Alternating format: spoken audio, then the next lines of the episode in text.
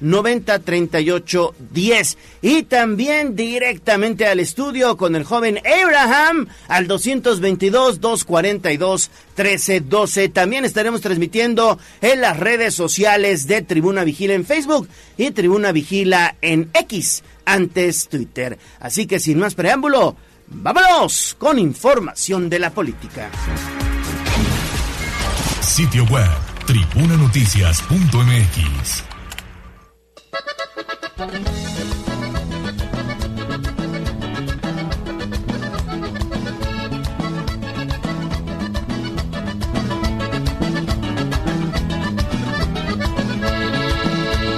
boda la celebraban en la selva del coyote. La boda la celebraban en la selva del coyote. Estaban los guajolotes cantando bien de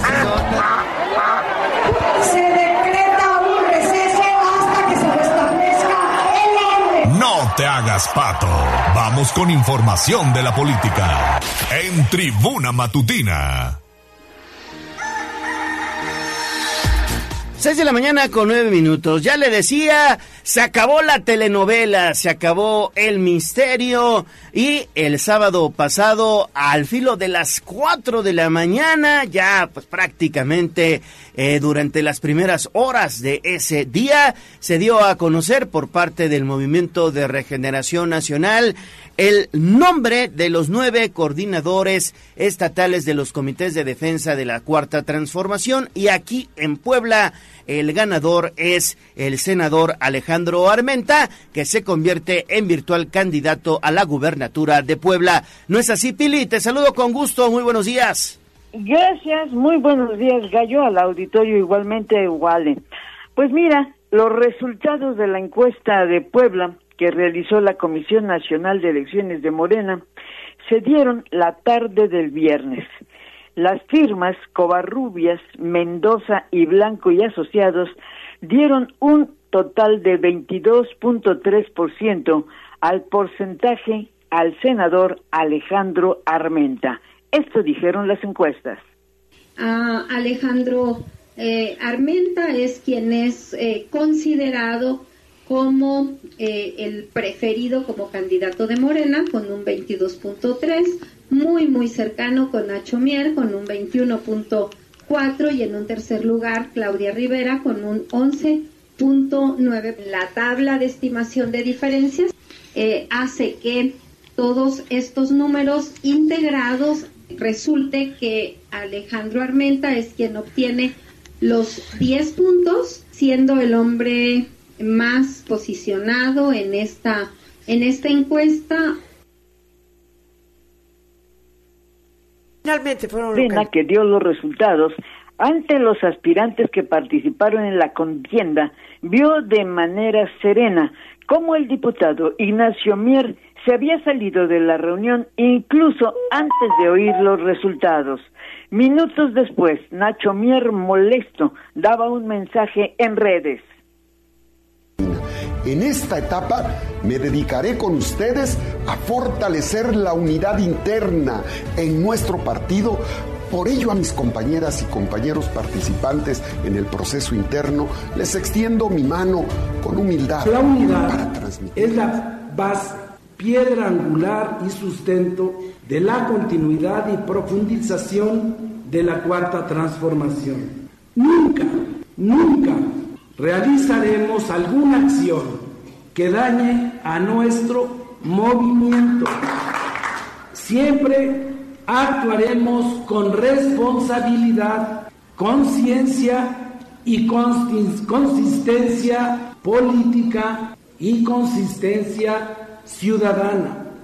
Se dieron a conocer los resultados voy a tomar una decisión, pero siempre consultándolos a ustedes. ¿Por qué lo vamos a hacer así? Primero, porque tengo palabra y así me comprometí. Segundo, porque no es el proyecto de un hombre, es el proyecto de todo un movimiento socialmente organizado. Tercero, porque es un asunto de congruencia y consistencia. Mientras que el senador Alejandro Armenta, después de recibir los resultados, eh, de mando, pues daba las gracias a los poblanos, a Morena, y extendía a los contendientes que participaron, a Julio Huerta, a Olivia Salomón, a Lisette Sánchez, a Rodrigo Abdala y naturalmente a Nacho Mier, pues les extendía la mano. Esto en un mensaje pues que puso en redes. Alejandro Armenta dijo, este es uno.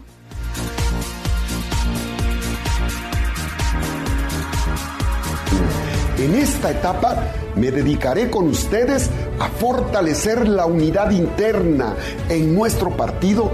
Por ello a mis compañeras y compañeros participantes en el proceso interno les extiendo mi mano con humildad para transmitirles que Morena nos necesita. En tanto, el gobernador del estado, Sergio Salomón Céspedes, antes y después de este proceso de resultados, se mantuvo pendiente del proceso, pidiendo siempre la unidad política, ganara quien ganara. Esto les dijo. Se abre para quienes militamos en este movimiento un nuevo horizonte de grandes retos. Para que la transformación continúe, debemos tener claro que la unidad será un factor determinante en las siguientes acciones. Mantener la unidad. Dejemos atrás la etapa de contrastes, disputas y la contienda. Es importante entender que de hoy en adelante es uno y solo uno el proyecto que nos une. Y bueno, fueron, te digo, muchas, muchas horas de tensión el viernes. El sábado, pues finalmente ya todos durmiendo, recuperándose, para, eh, pues sobre todo, recuperar muchas horas de sueño para salir el domingo, ayer, otra vez. A las 10 de la mañana el senador Alejandro Armenta, ante sorpresa de muchos, acudió a misa que ofició el arzobispo Víctor Sánchez Espinosa. Al salir de la misa, con su familia, simplemente dijo esto. Dijo a familia el domingo acudimos a, a, dar gracias a Dios, somos católicos nosotros, mi esposa, mis hijas, su servidor, y para nosotros es muy importante agradecer a Dios, agradecer las oraciones de Monseñor, que tengo más de 10 años de conocerlo, y agradecerle a las poblanas, a los poblanos, eso estamos haciendo y estamos tranquilos, contentos, en familia. Y bueno, eh, también pues aprovechó para hacer otra vez un llamado a todos los partidos para que en Puebla se mantenga la unidad. Dijo, se reuniría con el gobernador. Una hora más tarde, el diputado Ignacio Mier, ya recuperado, eh, bueno, pues realizaba una asamblea en Cholula y eh, pues explicaba que él justamente no haría nada en contra del movimiento de regeneración nacional. Veamos lo que dijo Ignacio Mier. La unidad es la base, piedra angular y sustento de la continuidad y profundización de la cuarta transformación. Nunca, nunca realizaremos alguna acción que dañe a nuestro movimiento. Siempre actuaremos con responsabilidad, conciencia y consistencia política y consistencia ciudadana. Y bueno, en esa explicación ante sus asambleístas y colectivos se propuso solo al Senado como primera fuerza. Esto dijo de manera sencilla. Aprobamos que el promotor comunitario, compañero nuestro, Ignacio Mier Velasco, acepte encabezar la primera fórmula para el Senado de la República. Y bueno, señaló después que aunque en Morena están prohibidas las corrientes, sería ingenuo ignorar que no existen grupos de interés que lejos de impulsar la transformación buscan beneficios personales y señaló es necesario evitar que esos grupos perviertan la vida de Morena. Finalmente dijo que en el proceso político que ya está abierto, bueno, pues apoyará a perfiles que reúnan condiciones para participar en la contienda a los ayuntamientos y también en las diputaciones locales. En fin, pues así terminó ayer esta asamblea en donde, bueno, pues finalmente el diputado Ignacio Mier acepta que irá como aspirante al Senado en primera fórmula. Gallo, esa fue pues lo que pasó de viernes a ayer domingo. Exactamente, Pili. Bueno, pues todo el panorama político. Y bueno, decirles, gracias, Pili. Regresamos contigo más adelante. Decirles que en unos minutos más eh, Tribuna, Tribuna Comunicación será el primer medio, obviamente, de la entidad poblana en entrevistar al senador Alejandro Armenta Mier, ya como coordinador estatal de los comités de defensa de la Cuarta Transformación y virtual candidato a la gubernatura de Puebla. Quédese con nosotros, en unos minutitos más estaremos haciendo ya pues esta entrevista.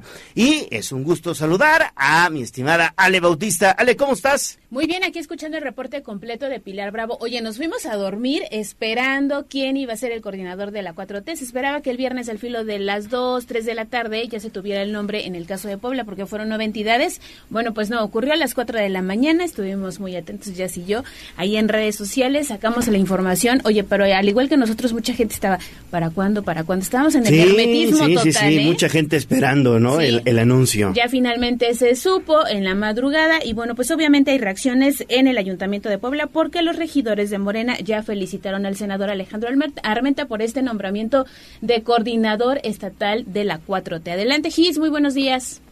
Así es, Sara, te saludo con mucho gusto, igual que a nuestros amigos del auditorio, precisamente tras la designación del senador Alejandro Armenta Mier como coordinador de los comités de defensa de la Cuarta Transformación en el Estado, las y los regidores por Morena en el Ayuntamiento de Puebla se sumaron a las felicitaciones.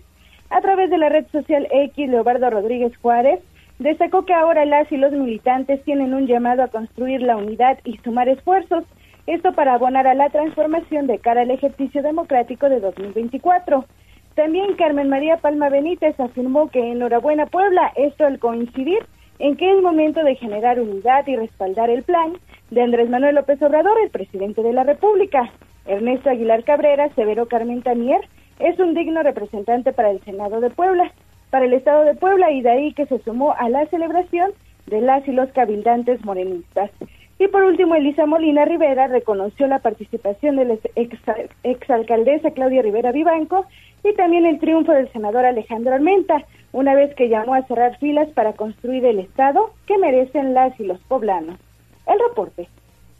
Gracias, gracias Gis por toda la información y bueno, pues también obviamente hubo reconocimiento, felicitaciones de parte de los demás aspirantes, mujeres y hombres, reconocieron y extendieron la mano de unidad al senador Alejandro Armenta, Claudia Rivera Vivanco, expresidenta municipal y quedó en tercer lugar en las encuestas. Exactamente. Olivia Salomón, que también aspiraba a este cargo, la misma Liz Sánchez, por supuesto,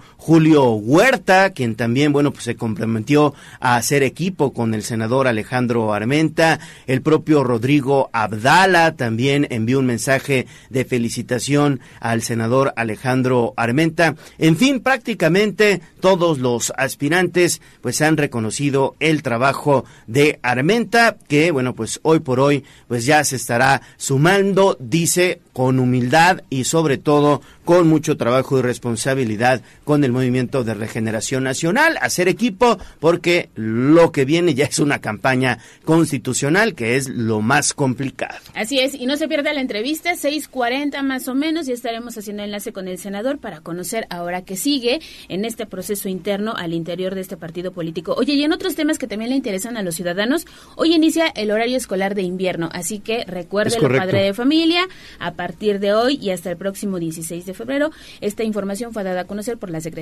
de Educación Pública únicamente para educación básica. Perfecto, bueno, pues así iniciamos. Tribuna Matutina, estamos arrancando motores, vamos a hacer pausa y volvemos con más. Vamos a un corte comercial y regresamos en menos de lo que canta un gallo. Esta es la magnífica, la patrona de la radio.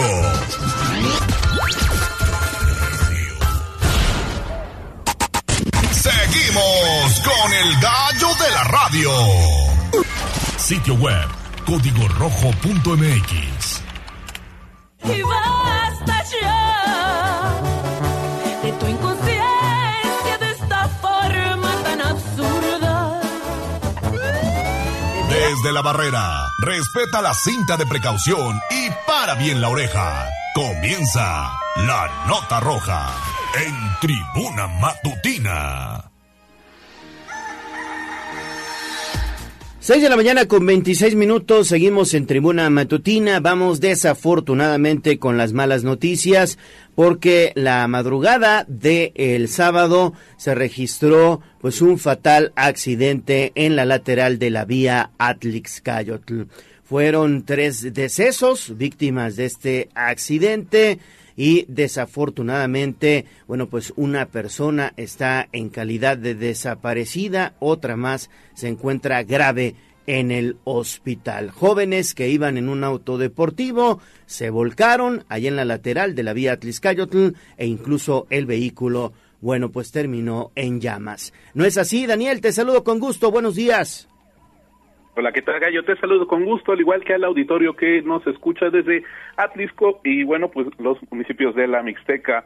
Efectivamente, Gallo, tras diversas indagatorias en torno al fatal accidente vial en la vía Atlixcayotl, en el que murieron tres personas y una más resultó lesionada, se dio a conocer que hubo un quinto pasajero, quien era el chofer, que se dio a la fuga.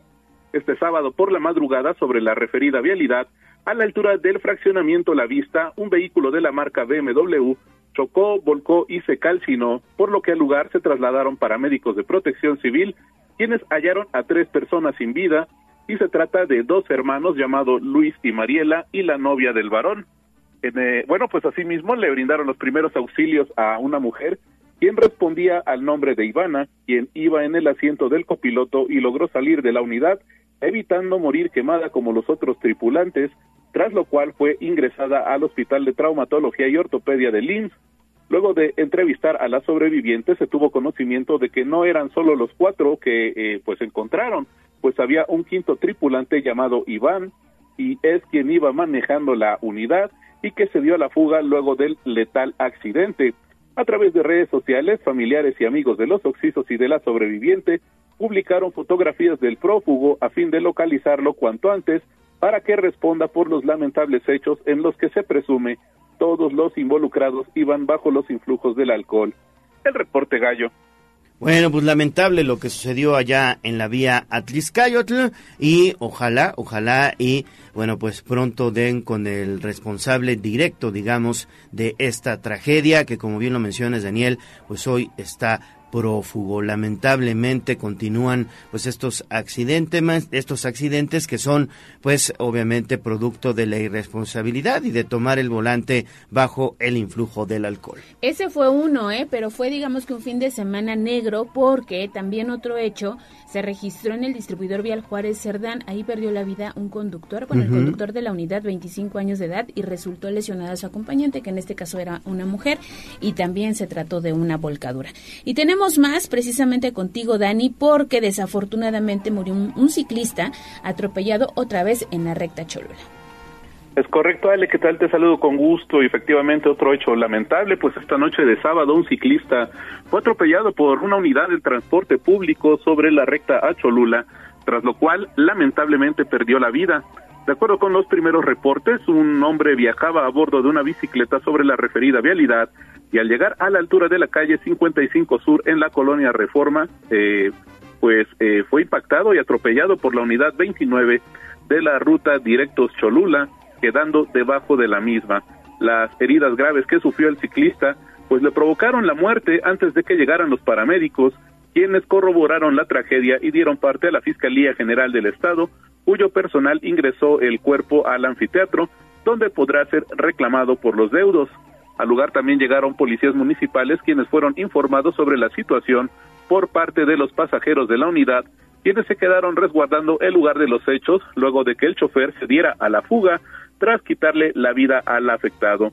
La unidad quedó asegurada por los, las autoridades del municipio y se le notificó al dueño de la unidad todo lo acontecido a fin de obtener datos del conductor, quien hasta el momento, bueno, pues, eh, pues se encuentra prófugo igual de esa manera eh, el reporte, Ale. Bueno, pues ahí está, lamentablemente, una más de nuestros amigos ciclistas y otra vez en la recta Cholula, ¿eh? Sí.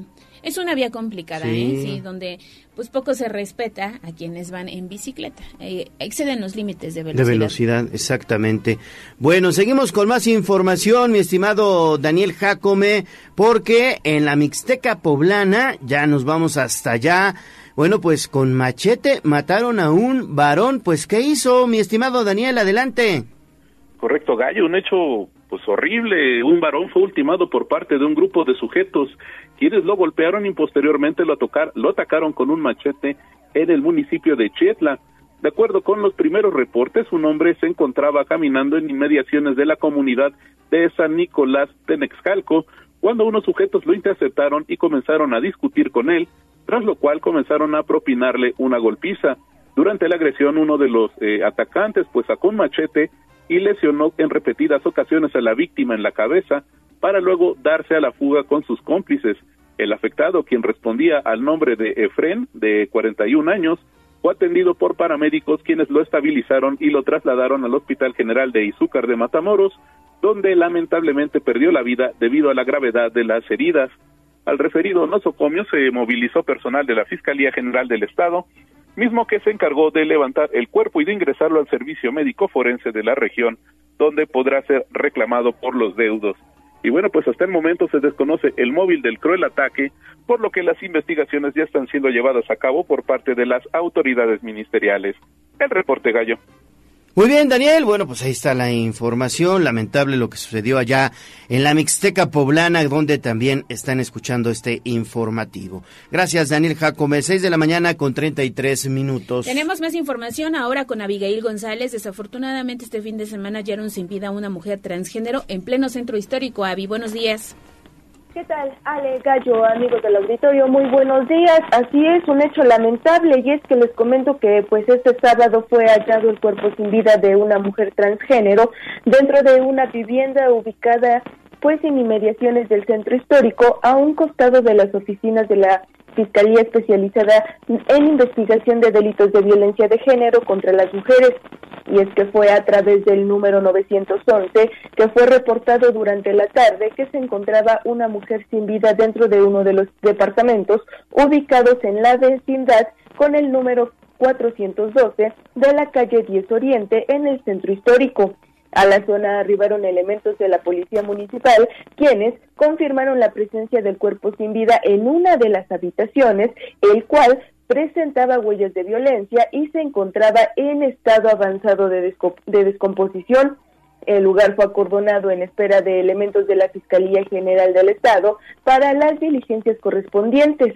Y es que fue alrededor de las 4 de la tarde que el cuerpo fue trasladado al anfiteatro para poder practicarle la necropsia de rigor. Y es que de acuerdo con los reportes de las autoridades, la víctima sería una mujer transgénero, por lo que no se descarta que este hecho pueda ser investigado como un crimen de odio, aunque serán las, las autoridades ministeriales, pues quienes se encarguen de investigar este lamentable hecho y se espera que en las próximas horas podamos tener más información del caso. Ale Gallo es la información que tenemos. Gracias, Avi. Nos quedamos contigo, 6 de la mañana con 34 minutos. Se registró un nuevo caso de maltrato animal allá en Bosques de San Sebastián, ¿verdad? Así es, Gallo, y es que sobre el tema les comento que pues el maltrato animal no cesa en el estado y se registra pues un caso más de maltrato animal, esto pues en Bosques de San Sebastián, ubicado pues en la capital poblana. Y es que pues lo anterior se dio a conocer a través de redes sociales, donde la página de internet de New York Times dio a conocer que pues unos canes fueron abandonados pues en un departamento pues desde el mes de agosto pasado y es que en las imágenes que circulan a través de redes sociales se puede apreciar cómo se encuentran en malas condiciones y lamentablemente pues uno de ellos ya se encuentra sin vida y es que los perros no cuentan con alimento, por lo que uno de ellos ya se alimenta del otro para poder sobrevivir y pues ya se puede ver que ya no cuenta con parte de la cabeza. Y es que de acuerdo con The New York Times, pues señala que ya existía una denuncia correspondiente, sin embargo, pues el Instituto de Bienestar Animal mencionó que no existe tal denuncia. Además, dio a conocer que fue por medio de un correo electrónico que se enteraron de dicha situación y que fue recibido a medianoche, pues de este viernes 10 de noviembre. Además, pues señalaron que ya se está dando pues el seguimiento correspondiente. Y es que también hay que recordar que el maltrato animal se castiga con seis meses a dos años de prisión, así como una multa que puede llegar hasta los 20 mil pesos y la pena puede incrementar en caso de que las lesiones pongan en peligro la vida del animal. Asimismo, si provocan la muerte pues de este, por lo menos las sanciones aumentan de 2 a 4 años de prisión, así como una multa de 200 a 400 días de salario, lo que equivale a más de 20 mil pesos. Yayo, Ale, es el reporte que tenemos. Gracias, Avi. Exactamente, ¿eh? aguas con el maltrato animal porque pueden terminar en la cárcel. Ya hay casos de este maltrato animal, de cómo personas han terminado en un proceso penal. ¿eh? Exactamente. Aquí también es importante hacer la denuncia correspondiente para que la autoridad, en este caso la autoridad estatal, pueda actuar al respecto. Oye, ya tenemos saludos. Terminación 5352 nos dice Ale Gallo. Empezamos la semana con estas imágenes. Están cosechando café en la Sierra Norte. Ay, qué padre. Dice que amanece lloviendo. Manda un abrazo para todo el equipo de Tribuna Matutina y saludos desde Zapotitlán de Méndez. Saludos a nuestros amigos de la Sierra Norte de Puebla hasta Zapotitlán de Méndez, donde ya están cosechando cafecito. Exactamente, yo ya estoy, ¿eh? Con el niño aquí en mi tacita. Perfecto. Oye, y también nos pregunta la terminación 8597 si sabemos qué pasó con esta persona que se infartó el día de ayer en Analco. No, no sabemos cuál es su estado de salud. Esperamos que se esté recuperando Ojalá. en un hospital, pero sí. Sí. nos compartieron la fotografía. Lamentable lo que sucedió el día de ayer allá en Analco. Perfecto. ¿Algo más sale? Y también nos están eh, reportando esta mañana que evitemos San Felipe con rumbo a la pista porque no se puede pasar. No sabemos por qué, qué sucede en ese punto. Ojalá nos puedan decir qué pasa allá en la zona de San Felipe, sentido a la autopista donde en estos momentos no se puede pasar. Ah, es un choque. Un autobús y un particular. No me digas. Oye, aguas ahí, eh. Precaución vial, por favor. Bueno, 6 de la mañana con 38 minutos. Vamos a pausa y regresamos con más información. Vamos a un corte comercial y regresamos en menos de lo que canta un gallo. Esta es la magnífica, la patrona de la radio.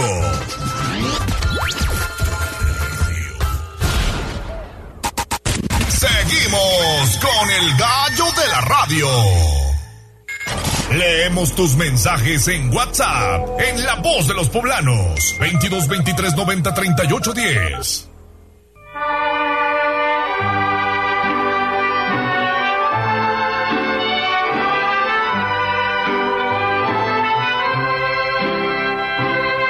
En la fresca y perfumada mañanita de tu santo, recibe mi bien amada la dulzura de mi canto. Encontrarás en tu reja un fresco ramo de flores que mi corazón te deja, chinita de mis amores.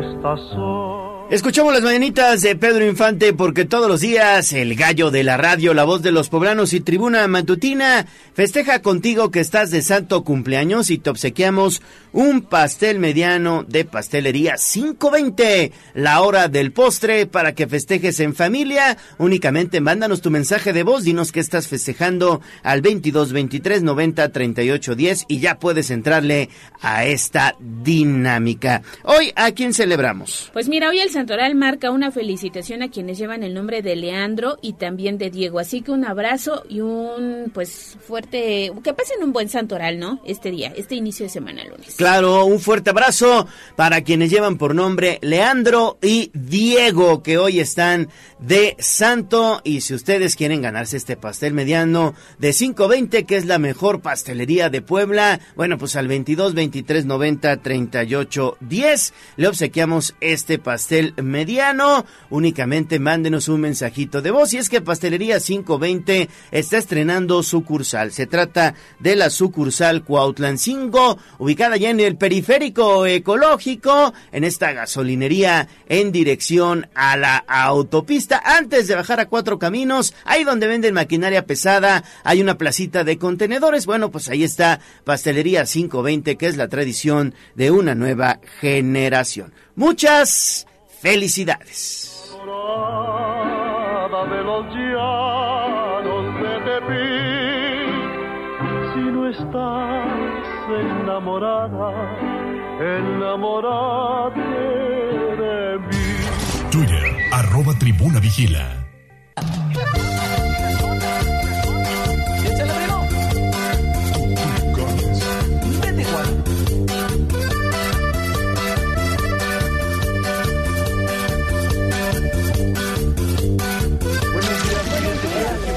Esta es la voz de los poblanos. En Tribuna Matutina también te escuchamos. 6 con 46, vámonos con lo más importante que es tu voz, la voz de los poblanos. ¿Qué tenemos, Ale? Oye, en estos momentos David Becerra ya se encuentra en camino a San Pablo del Monte porque se habla de la ejecución de dos hombres, de acuerdo con primeros reportes. Uno habría escapado en un vehículo. Entonces, en la zona hay un fuerte operativo de seguridad. Ya nos comparte imágenes de lo que está sucediendo en este punto y de toda la presencia policíaca que también está ocurriendo en este punto del Angelópolis, muy cerquita de la central de Abasto, ¿eh? Exactamente. Para que lo tome en cuenta y en un momento más tendremos el reporte completo con él. Hay un accidente en la salida de la Capu. Dicen que es este mm, autobús y un particular. Hay tráfico en ambos en ambos sentidos. Dice que dirección a Tlaxcala y también dire- dirección al centro de Puebla. Así que tome vías alternas. Gracias Juan porque nos está compartiendo un video. Oye, sí, hay bastantísimo tráfico en estos momentos allá en esta zona por este choque aparatoso que se registra este inicio de semana. Híjole, mira nada más. Hay que manejar con precaución, por favor. Acuérdense que ya hoy inicia el horario de invierno en las escuelas, que no se les vaya a olvidar. De cualquier manera, salgan con tiempo de casa, por favor. Exactamente. Y también tenemos información de dónde van a estar las unidades móviles de la Secretaría de Movilidad y Transporte para que ustedes lo tomen en cuenta y estén acudiendo a hacer el trámite de las licencias de conducir. Así que pues ponga mucha atención y mucho ojo si usted tiene pendiente también este trámite en casa porque esta información no las comparte precisamente esa dependencia. El día de hoy estarán trabajando en la Junta Auxiliar de San Juan de Huiloyocan, también en San Rafael Comac el día de mañana. Esto sucede en el municipio de San Andrés Cholula. De cualquier manera les vamos a compartir la información a través de arroba tribuna vigila. Y también tenemos otro mensaje a través de la magnífica muy buenos días, Ale Gallo y Jazz, que tengan un excelente inicio de semana y feliz lunes. Ya saben que aquí escuchándolos y pendientes. Oli Sánchez, que hoy se comunicó al número de la magnífica, ¿eh? Jazz. Cambió, cambió la forma de comunicarse. Exacto, pero además está pendiente a veces en redes sociales. La ¿no? verdad es que está pendiente en todos lados, en redes, en Twitter, Facebook, Ujú. Instagram. Es una buena red escucha. Fan insignia. No, radio escucha insignia. Insignia, exacto, Insignia. sí, sí, sí. Muchas, muchas gracias, Oli, por los mensajes y saludos. Y Jazz Guevara, ¿tienes algo en redes sociales? ¿Cómo Así estás? es, Ale, te eh, comento que fíjate que José Núñez Muñoz nos está pidiendo ayuda y dice, por favor, les pido con todo mi corazón que por favor me ayuden a compartir, se perdió mi Milo, es un perrito eh, chihuahua, no, chihuahua de salchicha, perdón, dice que se extravió este fin de semana, el día de ayer, en San Pedro Cholula. Eh, con mucho gusto lo compartimos a través de redes sociales porque sí, eh, pues es un perrito muy querido y dice que eh, se busca eh, y con mucho gusto lo compartimos. Dice que se extravió el día de ayer, repito, en San Pedro Cholula. Ay, ojalá que si alguien lo tiene, lo encontró, lo pueda devolver. En casa están preocupados. Sí, la verdad es que cuando nos llegan estos servicios sociales y todos se unen, termina en buenas noticias. Sí. Esperemos que así sea. Así sea, en el caso de Milo. En el caso de Milo, como bien lo comentas también, a través de X tenemos saludos para Carlos eh, Morán, que ya está al pendiente de la transmisión que tenemos en esta plataforma. También se reporta Jennifer eh, Núñez, eh, Cari 9219, Eduardo 7850, Carolina Bobines Ledo, también se reporta Félix 6008, Mauricio Alfaro, Erwin Reyes y fíjate que también ayer nos compartían este eh, reporte eh, ciudadano de una fuga de agua y es que eh, pues nos decían que ya eh, pues eran varios litros desperdiciados fuga de agua en calle Flores Magón en la colonia Insurgentes Oriente. Con mucho gusto también ya lo reportamos a Agua de Puebla. Y mira teníamos otro reporte de mascotas. El día de ayer nos compartían este video y es que se encontró un perrito husky en la zona del parque ecológico. Tenemos el número de contacto y la imagen a través de redes sociales y la verdad es que el perrito se ve un poco triste, pero con mucho gusto ya lo estamos compartiendo a través de esta plataforma. También se reporta Adi, Burbuja 104. Aranza eh, y Alejandro 8715, la señora Hermelinda te manda eh, muchos eh, Saludos. saludos. también está Emilio Córdoba, dice Ale que tengas excelente eh, semana y también para todos. Y eh, fíjate que también tenemos en Tribuna Vigila dos materiales que están eh, pues bastante eh, amenos, importantes, bonitos. El primero de ellos es que la Navidad está llegando al complejo cultural universitario. Ya están los trabajos para montar este pues enorme árbol eh, navideño. Y veía unos muñecos de nieve, ¿no? muñecos que de nieve. se van a iluminar en la noche, Sí. se ha de ver espectacular eso. Eh, también hay un eh, pues un venado y que quiero pensar que estos adornos es para hacer un- una tipo villa navideña ojalá eh, así sea va a estar muy muy padre y también tenemos este material de la arena Puebla y es que está quedando pues muy muy padre porque este fin de semana hubo una jornada cultural de bueno llamada arte en lucha misma que plasma imágenes de personajes de la lucha libre del pancracio mexicano en los alrededores de este icónico inmueble. Denle una revisada, está muy muy padre. Sí, yo ya me vi ahí tomándome la fotografía. Oye, rápidamente también tenemos otro mensaje del señor Octavio Tenorio que nos manda saludos y nos está compartiendo una foto de la carrera que se organizó el fin de semana, la carrera por la seguridad que organizó el Ayuntamiento de Puebla. Nos vamos a hacer enlace con nuestra estación hermana, la 98.7 de FM, porque en estos momentos Eric Becerra y Leonardo Torija tienen Eh, quienes nos están el viendo en redes sociales ya se dieron cuenta que está conmigo el gallo de la radio, mi querido Leo Torija, invitadísimo, incorporado en esta conversación que vamos a realizar esta mañana. Mi querido Leo, un momento histórico para Morena y para sus aliados de la 4T y un invitado de lujo. Así es, Eric, ¿cómo están? Es un gusto saludarlos a nuestros amigos de las redes sociales, pero también a quienes nos escuchan a través de los 40 Puebla en el 98.7 de FM y también a nuestros amigos, por supuesto, de la Magnífica en el 95.5 de FM. Está con nosotros el senador Alejandro Armenta, hoy ya coordinador estatal de los comités de defensa de la Cuarta Transformación aquí en Puebla y virtual candidato a la gubernatura de la coalición Morena PT Partido Verde. ¿Cómo estás, senador? Bienvenido, qué gusto saludarte. Gracias, Leo. Qué gusto, de verdad. Excelente mañana, Eric. A Bienvenido. La, a la audiencia de Tribuna Noticias, a todas y a todos ustedes. Excelente inicio de semana. Para mí es un honor estar con ustedes, con su audiencia, agradecerles todo.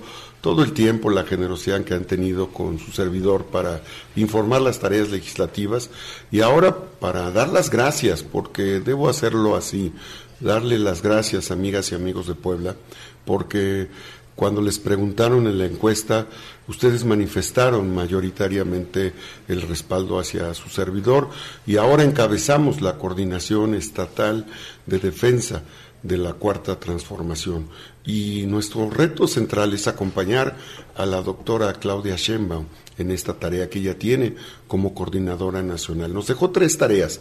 Primero, promover la unidad y lo estamos haciendo todos los días. Segundo, formar los comités de defensa de la cuarta transformación, tarea que haremos del 11 de noviembre empezamos y cerraremos esta primera etapa el día 24 de diciembre. Y la tercera es mantener el legado extraordinario nacionalista patriótico que ha hecho el presidente Andrés Manuel López Obrador. Esas son las tareas que nos ha encargado la doctora Claudia Sheinbaum, Erika. Es más, Alejandro, yo te agradezco primero que vengas con nosotros. Es el primer medio que visitas una vez que ya eh, has recibido esta noticia de, de manos de la dirigencia nacional. Así que gracias, gracias No, a por, ustedes. por estar con nosotros primero. Segundo, eh, que le cuentes al auditorio. La parte política ya la vimos y todos eh, seguimos minuto a minuto estos pues, esos momentos de nerviosismo y todo cuando dieron los resultados. Pero a ver, como persona, como hombre de, de ejercicio de la política desde muy joven, ¿qué se siente? Oh, pues estoy muy emocionado. Esta es la más grande oportunidad que tengo a nivel estatal. Haber sido el presidente del Senado de la República ha sido la mayor responsabilidad legislativa en mi vida y para mí fue un honor. Por eso puse en la oficina del Senado los 365 días en un reloj que iba en retroceso, iba, eh, digamos, en una retrospectiva y prospectiva que me permitía a mí analizar los objetivos y metas por día y no perdernos en el tiempo para lograr objetivos y metas. Eh, en esta oportunidad eh, me queda claro que hay una lección y la lección es cero soberbia, eh, es necesario construir la unidad de fondo con reconocimiento a los equipos, a las y los hombres y mujeres, entender que en Puebla tenemos tres pilares fundamentales que serán de una extraordinaria eh, valía para el 2024. El primero de ellos es sin duda el trabajo, el nivel de sentimiento nacionalista que nos ha dado el presidente Andrés Manuel López Obrador. El segundo pilar es el gobernador Sergio Salomón Céspedes, quien se ha dedicado a reconstruir las relaciones y la reconciliación auténtica entre las y los poblanos. Y el pilar base esencial para el 2004, eh, el 2024 es sin duda la gran eh, coordinadora nacional que tenemos, la doctora Claudia Sheinbaum.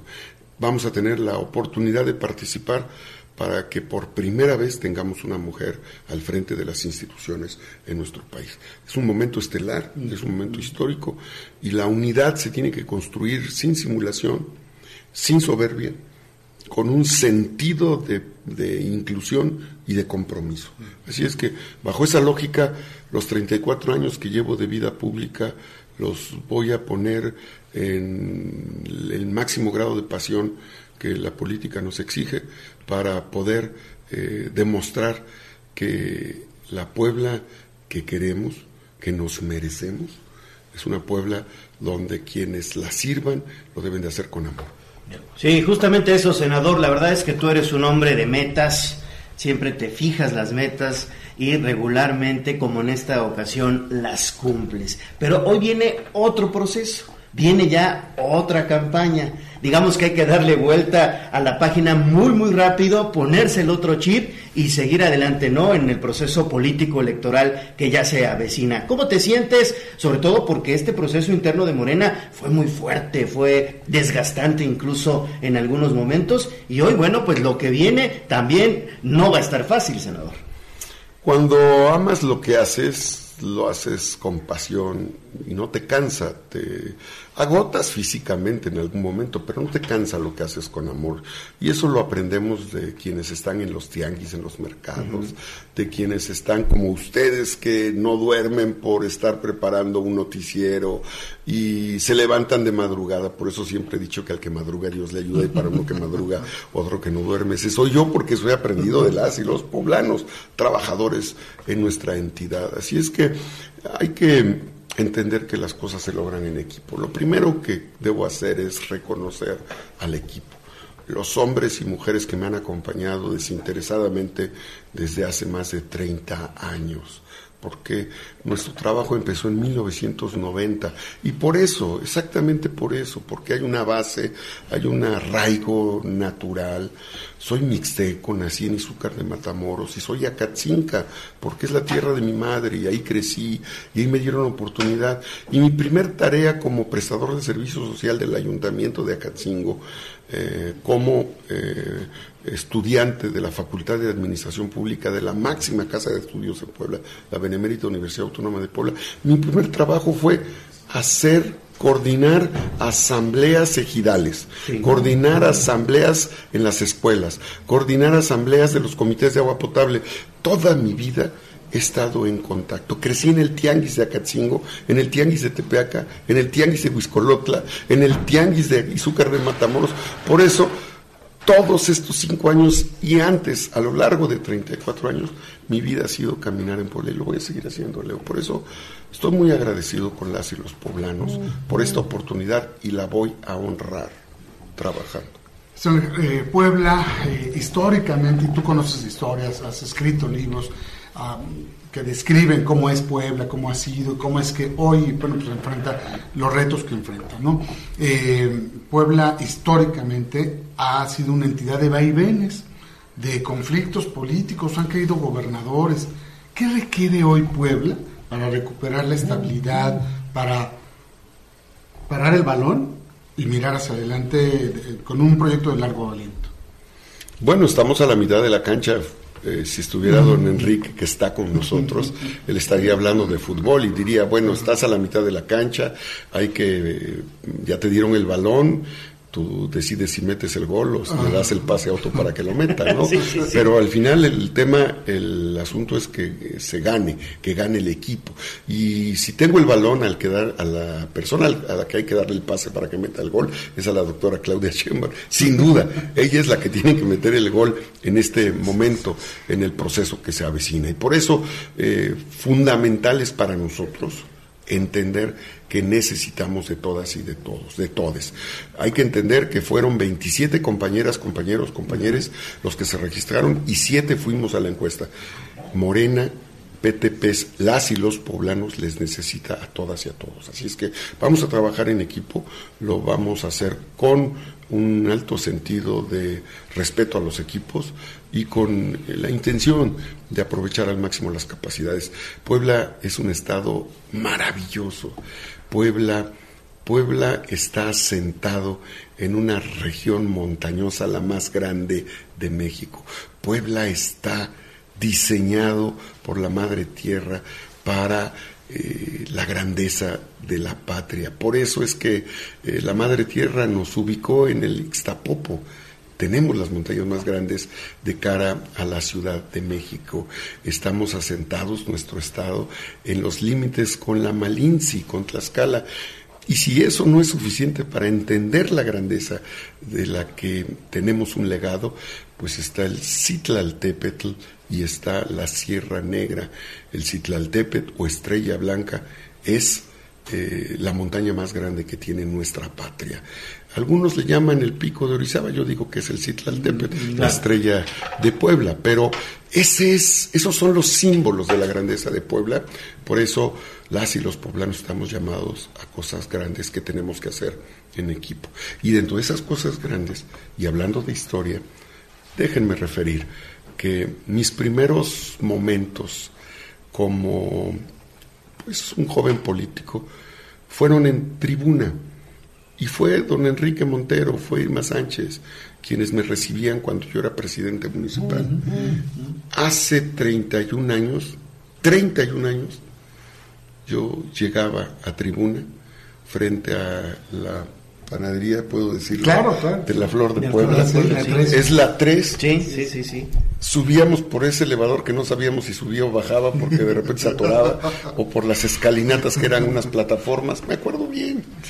Y no me perdía las conchas recién saliditas del horno después de ir a la entrevista con las manzanitas o con don Enrique.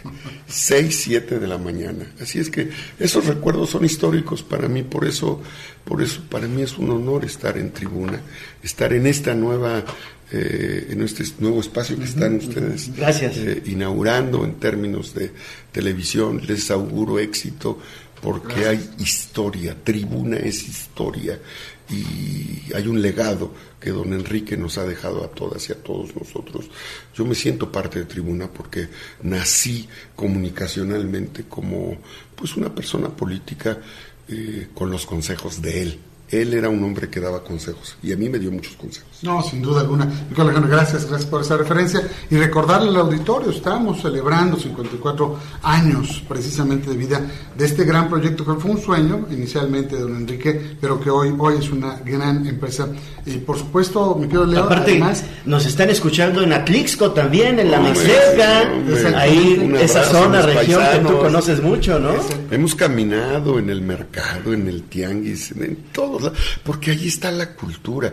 Los portales se construyeron con una razón, los kioscos con una razón, los zócalos con una razón. Por eso está la iglesia, está eh, la presidencia municipal, por eso están los museos, por eso están los teatros en la en el primer cuadro de cada municipio. Ahí se refleja la historia, eh, la antropología, la sociología, la cultura, los sabores, los aromas. El amor a Puebla se conoce en sus calles. ¿Qué viene para Alejandro Armenta? ¿En qué etapa ya estamos? ¿Viene ya pre-campaña? ¿Qué viene ahora? Bueno, pues yo voy a seguir, como lo he dicho, al que madruga, Dios le ayuda, y para uno que madruga, otro que no duerme, en la unidad. Unidad, humildad, para entender la lección, combatir la simulación en la política, hay mucha simulación. Y yo me he enfrentado a ello durante 34 años. Entonces, pues ya, ya, ya tengo 34 años, no me chupo el dedo, como decimos, hay que, hay que darle lugar a cada quien, pero también hay que combatir la simulación. El error de un político es creer en eh, confiarse y descalificar. Van a encontrar en mí solo propuestas positivas. Y en las competencias siempre pondremos de frente la verdad. La verdad nos va a permitir que los ciudadanos seleccionen correctamente. Pero en esta etapa lo que vamos a hacer es construir comités de defensa de la 4T. Todas y todos, todes. Hago un llamado a las militancias del PRI, hago un llamado a las militancias del PAN, hago un llamado a los militantes de todas y todos los partidos políticos, como lo hizo Andrés Manuel López Obrador en el 2016. Hago un llamado, como lo hizo la doctora Claudia Sheinbaum, ahora que fue electa coordinadora nacional de los comités de defensa de la Cuarta Transformación. Yo le hago un llamado a las y los poblanos para que participemos en esta nueva etapa. Son 7.6. Hacemos una pausa, es muy breve, dura un minuto, y volvemos con esta pregunta. Eh, ¿Vas a incorporar a tu equipo al resto de aspirantes que se quedaron en el camino? Regresamos con ella, ¿te parece? Perfecto. Venimos. Vamos a un corte comercial y regresamos en menos de lo que canta un gallo. Esta es la magnífica, la patrona de la radio.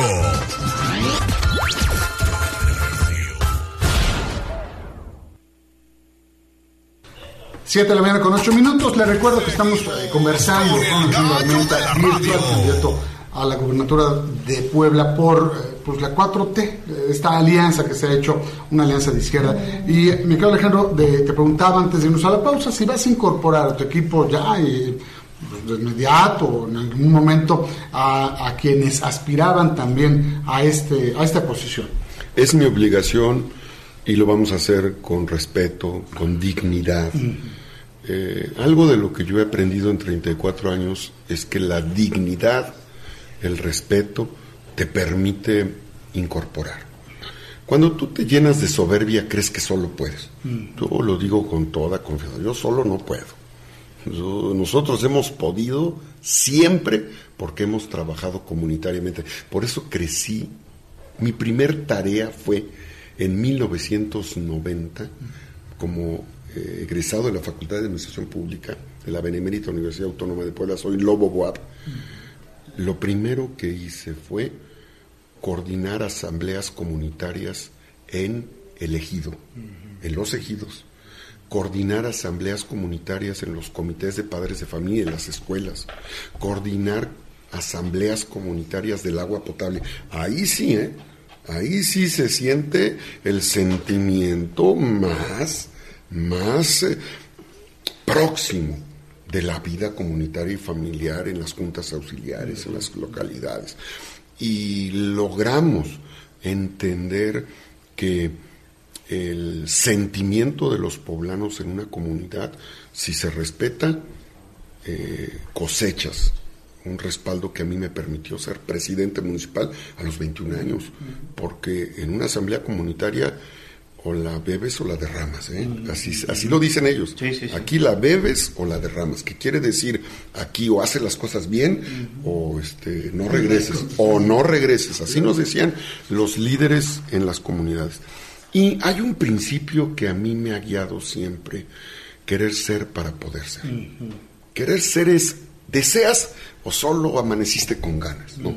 Querer ser para poder ser significa filosóficamente que todas tus capacidades, todos tus anhelos los enfocas en tiempo, te preparas. Debes de prepararte para ser. Y al prepararte para ser, también debes de reconocer que con quien compites también están preparados. Y en esa lógica, incorporar, invitar, incluir, son los conceptos con los que se construye la unidad. Incluir de verdad, incorporar de verdad, aceptar de verdad que necesitas de otros y de otras y de otros para lograr el propósito que tenemos. Esa es, esa es la recomendación que nos ha dado la doctora Claudia Sheinbaum. Humildad, incorporación. De acuerdo. Estamos en vivo, obviamente nos están escuchando en tres estaciones. Saludos a nuestros amigos de La Magnífica en el 95.5 de FM, Atlisco La Mixteca 99.9 de FM, Los 40 Puebla 98.7 de FM. Te mandan a felicitar, mi estimado senador. Hay muchas felicitaciones del auditorio que me están compartiendo. Gracias al señor Manuel Muñoz, gracias también a Carlos Moctezuma, que te ve con buena madera, dice, de gobernador. Gracias a Octavio Tenorio, que también está en contacto, dice, no hay otro, el gobernador será Alejandro Armenta. Y yo creo que para eso te estás preparando, ¿no? Estás más que curtido ya, ¿no? A lo largo de mi vida, Leo, soy administrador público de profesión, Lobo WAP, tengo la maestría en administración y terminé el doctorado. Eh, La tesis doctoral por amor a Puebla es un documento que, que trabajé para entregar un diagnóstico en esta etapa. Pero algo que también quiero decir con fundamento en los valores de Morena, que es no robar, no mentir, no traicionar, que lo entiendo como acción de vida diaria. Cuando yo empecé mi vida pública, mi abuelita madre, porque yo soy huérfano de madre desde los nueve años, mi abuelita madre, Cholita, me llevó a su altar y ahí me dijo, Alejandro, tú te vas a dedicar a la política. Te voy a dar tres consejos, hijo. Donde estés, con quien estés y lo que estés haciendo, sé útil. Sé útil. Sea comedido y sé agradecido. Eso me permitió empezar de Office Boy, de IBM, en el ayuntamiento de Catzingo. IBM a traer las hojas, IBM a traer las, los refrescos, IBM a traer las aguas. Era yo el IBM. Y terminé por plebiscito siendo el presidente Sí. municipal. Entonces, eh, cuando yo hablo con los jóvenes, les digo, eh, si estás estudiando, si no estás estudiando, si vas a empezar un trabajo, sé útil en tu trabajo, sea comedido, haz lo que otros no quieren hacer. No pienses a qué horas entras y a qué horas sales, no pienses cuánto te van a pagar, estás aprendiendo. Y lo más importante, sea agradecido. Cuando tú vas a dejar un trabajo, te haya ido bien o te haya ido mal, si no tienes nada bueno que decir de dónde estuviste o de con quién trabajes, no digas nada malo, porque eso no te va a recomendar a dónde llegues. Esos son valores, son principios con los que crecí con mi abuelita Cholita, que desde el cielo me cuida, igual que mi madre. Así es que yo tengo el, pues la emoción, el- el- la bendición de tener a mi papá. Él tiene 85 años, es beisbolista. Yo creo que él hablaría con don Enrique horas, horas y horas. Él me dijo, hijo, estás en la caja de bateo, estás en la novena entrada, prepárate porque yo quiero un home run, ¿eh? Estás ganando la serie y quiero un home run. Mi padre es un hombre sabio y humilde. Yo aspiro al término de mi vida pública tener la sencillez y la humildad de mi padre, Rafael Armenta Ruiz. Eh, provengo de una familia migrante, todos ellos. Yo nací en Izúcar, Matamoros. Entiendo la importancia de la migración para nuestro Estado. Hay proyectos, amigas y amigos. Estamos haciendo un trabajo extraordinario. Ya me reuní con el embajador de, de China, ya me reuní con el embajador de Japón, ya me reuní con el embajador de Rusia, ya me reuní con el embajador de Estados Unidos, con el embajador de Canadá, con el embajador de Francia, con el embajador de, de España. No, no, no, no quiero comentarles, no lo puedo decir. No lo puedo decir, pero Puebla, va a ser el nodo ferroviario más importante del continente. Ya el presidente lo anunció, eh, la- el tren de pasajeros Puebla, Ciudad de México, ese va a ser un, una- un antes y un después en la movilidad. Puebla es la, el punto de partida para el tren interoceánico. Todas y todos nos tenemos que subir al tren interoceánico, el sector primario, secundario, terciario. Soy amigo de todos los líderes económicos que entran por Ciudad Juárez. Acabo de hablar con el presidente municipal de Ciudad Juárez Cruz, que es mi compañero senador. Winnipeg, toda la industria de Canadá se concentra en Winnipeg ferroviariamente. Imagínense el continente americano, en el norte, Winnipeg, el centro de Canadá, pasando por la Unión Americana y llegando a Ciudad Juárez. De Ciudad Juárez, bajando por Chihuahua, pasando por Querétaro, Tlaxcala, Puebla. Suena muy bien. Suena muy bien. Ya, ya- Hay que ya prepararnos. Ya no, ya no quiero decir más, porque, pero los quiero emocionar porque vienen tiempos gigantes para Puebla. Así será. Señor Alejandro, gracias por venir. ¿eh? Gracias Muchas gracias. ustedes. Él es Alejandro Armenta, senador de la República y hoy virtual candidato de Morena y sus aliados a la gobernatura de Puebla. Mi querido Leo, gracias. Y gracias, a ustedes, gracias don Enrique, gracias Anita, gracias Mario Chico y gracias licenciado Montero, gracias a ustedes. Gracias. Al contrario, gracias, senador, y que vengan los éxitos. Bueno, pues obviamente te lo mereces. Gracias, gracias, senador. Nosotros vamos a hacer una pausa. En los 40 Puebla despedimos, despedimos la Magnífica y también Atlisco 99.9 de FM. Volvemos con más. Vamos a un corte comercial y regresamos en menos de lo que canta un gallo. Esta es la magnífica, la patrona de la radio.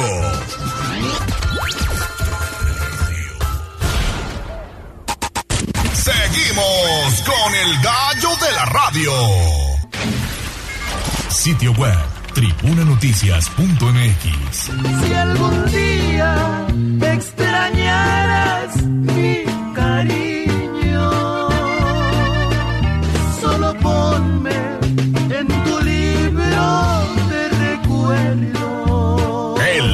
la semana con Alejandra Fonseca en Tribuna Matutina.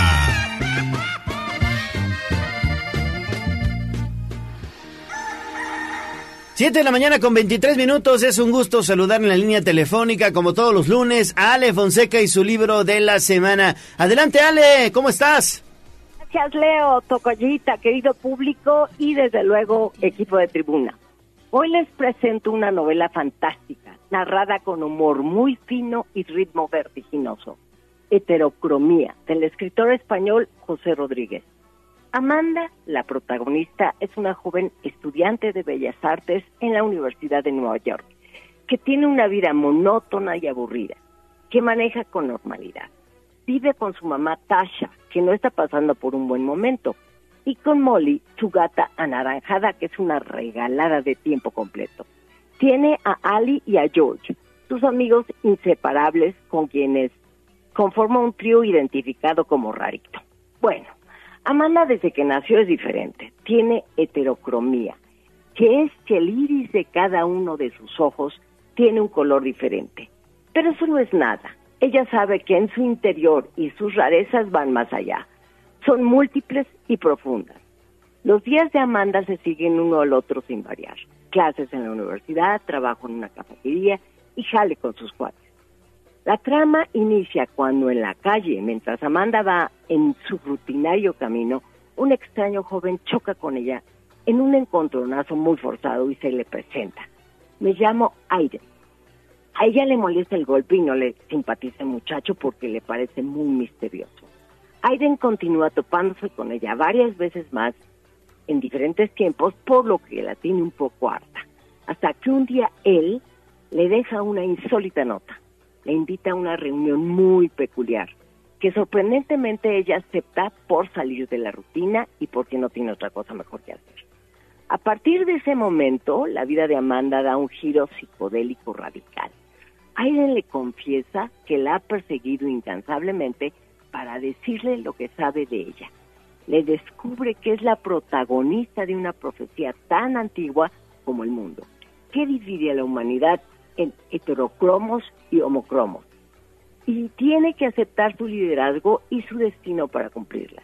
Intrigada Amanda quiere saber de dónde Aiden obtuvo esa información y qué significa. Y cuando él le explica, ella entiende todo y no hay vuelta atrás. A partir de ese momento, el autor nos sumerge en un viaje donde todo es posible. Una aventura única en la que Amanda, sus amigos Alf y George y Aiden se verán envueltos en mil y una situaciones totalmente increíbles de acción, aventuras, perdón, descubrimientos inesperados, lugares llenos de magia, personajes de los más dispares, de secretos, amor y traiciones. Esta novela es fresca y ágil, si no te la vas a acabar. Entretiene, te divierte y te engancha. Además de su muy original trama, sus personajes son fantásticos, lo que la hace diferente. Y por eso, Heterocromía de José Rodríguez es el libro de la semana. Perfecto, Ale, pues muchísimas gracias y que tengas buena semana. Gracias igualmente a todos ustedes. Gracias. 7 de la mañana con 27 minutos. Vámonos a hacer enlace con David Becerra, que ya anda patrullando las calles de la ciudad. David, ¿cómo estás? ¿Qué te encontraste? Adelante, por favor. Gallo, Ale, los saludo con muchísimo gusto. En estos momentos nos encontramos en inmediaciones de la central de Abasto, para ser más específicos, en Avenida del Conde. Y es que en este sitio, Gallo, durante la madrugada, pues se reportaron eh, dos cuerpos que yacían sobre el piso. Esto en primera instancia, primeras versiones mencionaban que se habría tratado de una riña en el que, pues, eh, posterior a la pelea, dos personas habrían resultado con eh, balazos, con heridas por arma de fuego y eso les habría quitado la vida. Sin embargo, pues otras versiones y conforme la información ha ido circulando, se hablaría de que esto fue un ataque directo gallo debido a las lesiones con las que contaban las dos personas de entre 25 y 30 años de edad. Ambas, pues, eh, fueron con eh, bala de con eh, herida de arma de fuego en la cabeza gallo lo que se hablaría de un ataque directo incluso ya con alguna información que ha salido de las personas que viven o comercian por la zona se dice que uno de ellos pues ya era conocido por comercializar droga en este punto. Posterior al ataque, Gallo, las personas que lo perpetraron se dieron a la fuga, según testigos, en un vehículo Jetta de color blanco. Habrían sido al menos cinco personas las que habrían eh, huido en este vehículo, dejando evidentemente a los cuerpos tirados sobre la acera. Ahora en el punto, Gallo, pues hay un fuerte acoronamiento y un operativo que es abanderado por elementos de la Secretaría de Seguridad Ciudadana. Este acordonamiento comienza a la altura de los semáforos que se encuentran en esta calle de la central de Abasto y ya no hay paso hacia San Pablo del Monte. También hay elementos de la Fiscalía General del Estado quienes ya realizan las diligencias para la recabación de indicios y así dar con el móvil de estos hechos. Pues también caótica la mañana, Gallo, debido a que cierre la circulación se hace a esta altura de los semáforos, como te comento, de esta vialidad que atraviesa también la central de Abasto. Se espera que por algunos minutos más de esta mañana, pues se mantenga de esta manera debido, como ya te comentaba, a la recabación de indicios. Gallo, pues es la información que hasta el momento tenemos. Dos personas sin vida por ataque y heridas de bala en la cabeza de entre 25 y 30 años de edad en Avenida del Conde, aquí en las inmediaciones de la central de Abasto. Gallo, la información. Perfecto, mi estimado David, pues muchísimas gracias y seguimos atentos a la información ya en tribunanoticias.mx y en las redes sociales. Tribuna Ale. Vigila y Código Rojo, ¿eh? Y otra vez la central de Abasto. Y justo en esa zona nos están reportando que eso se suma las obras en la autopista entre Periférico y Xonacatepec, dirección Sí, a Mozoc, lo que está complicando la circulación en este punto importante del Angelópolis. Tómelo en cuenta y recuerde mandarnos fotografías, videos, mensajes de voz o de texto al 22 23 90 38 10. Perfecto, 7 de la mañana con 30 minutos. Vámonos a hacer pausa y regresamos ya con toda la información deportiva. El Puebla está ya en la liguilla. Vamos a un corte comercial y regresamos en menos de lo que canta un gallo. Esta es la magnífica, la patrona de la radio.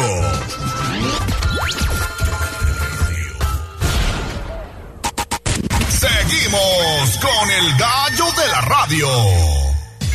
Twitter, arroba tribuna deportes.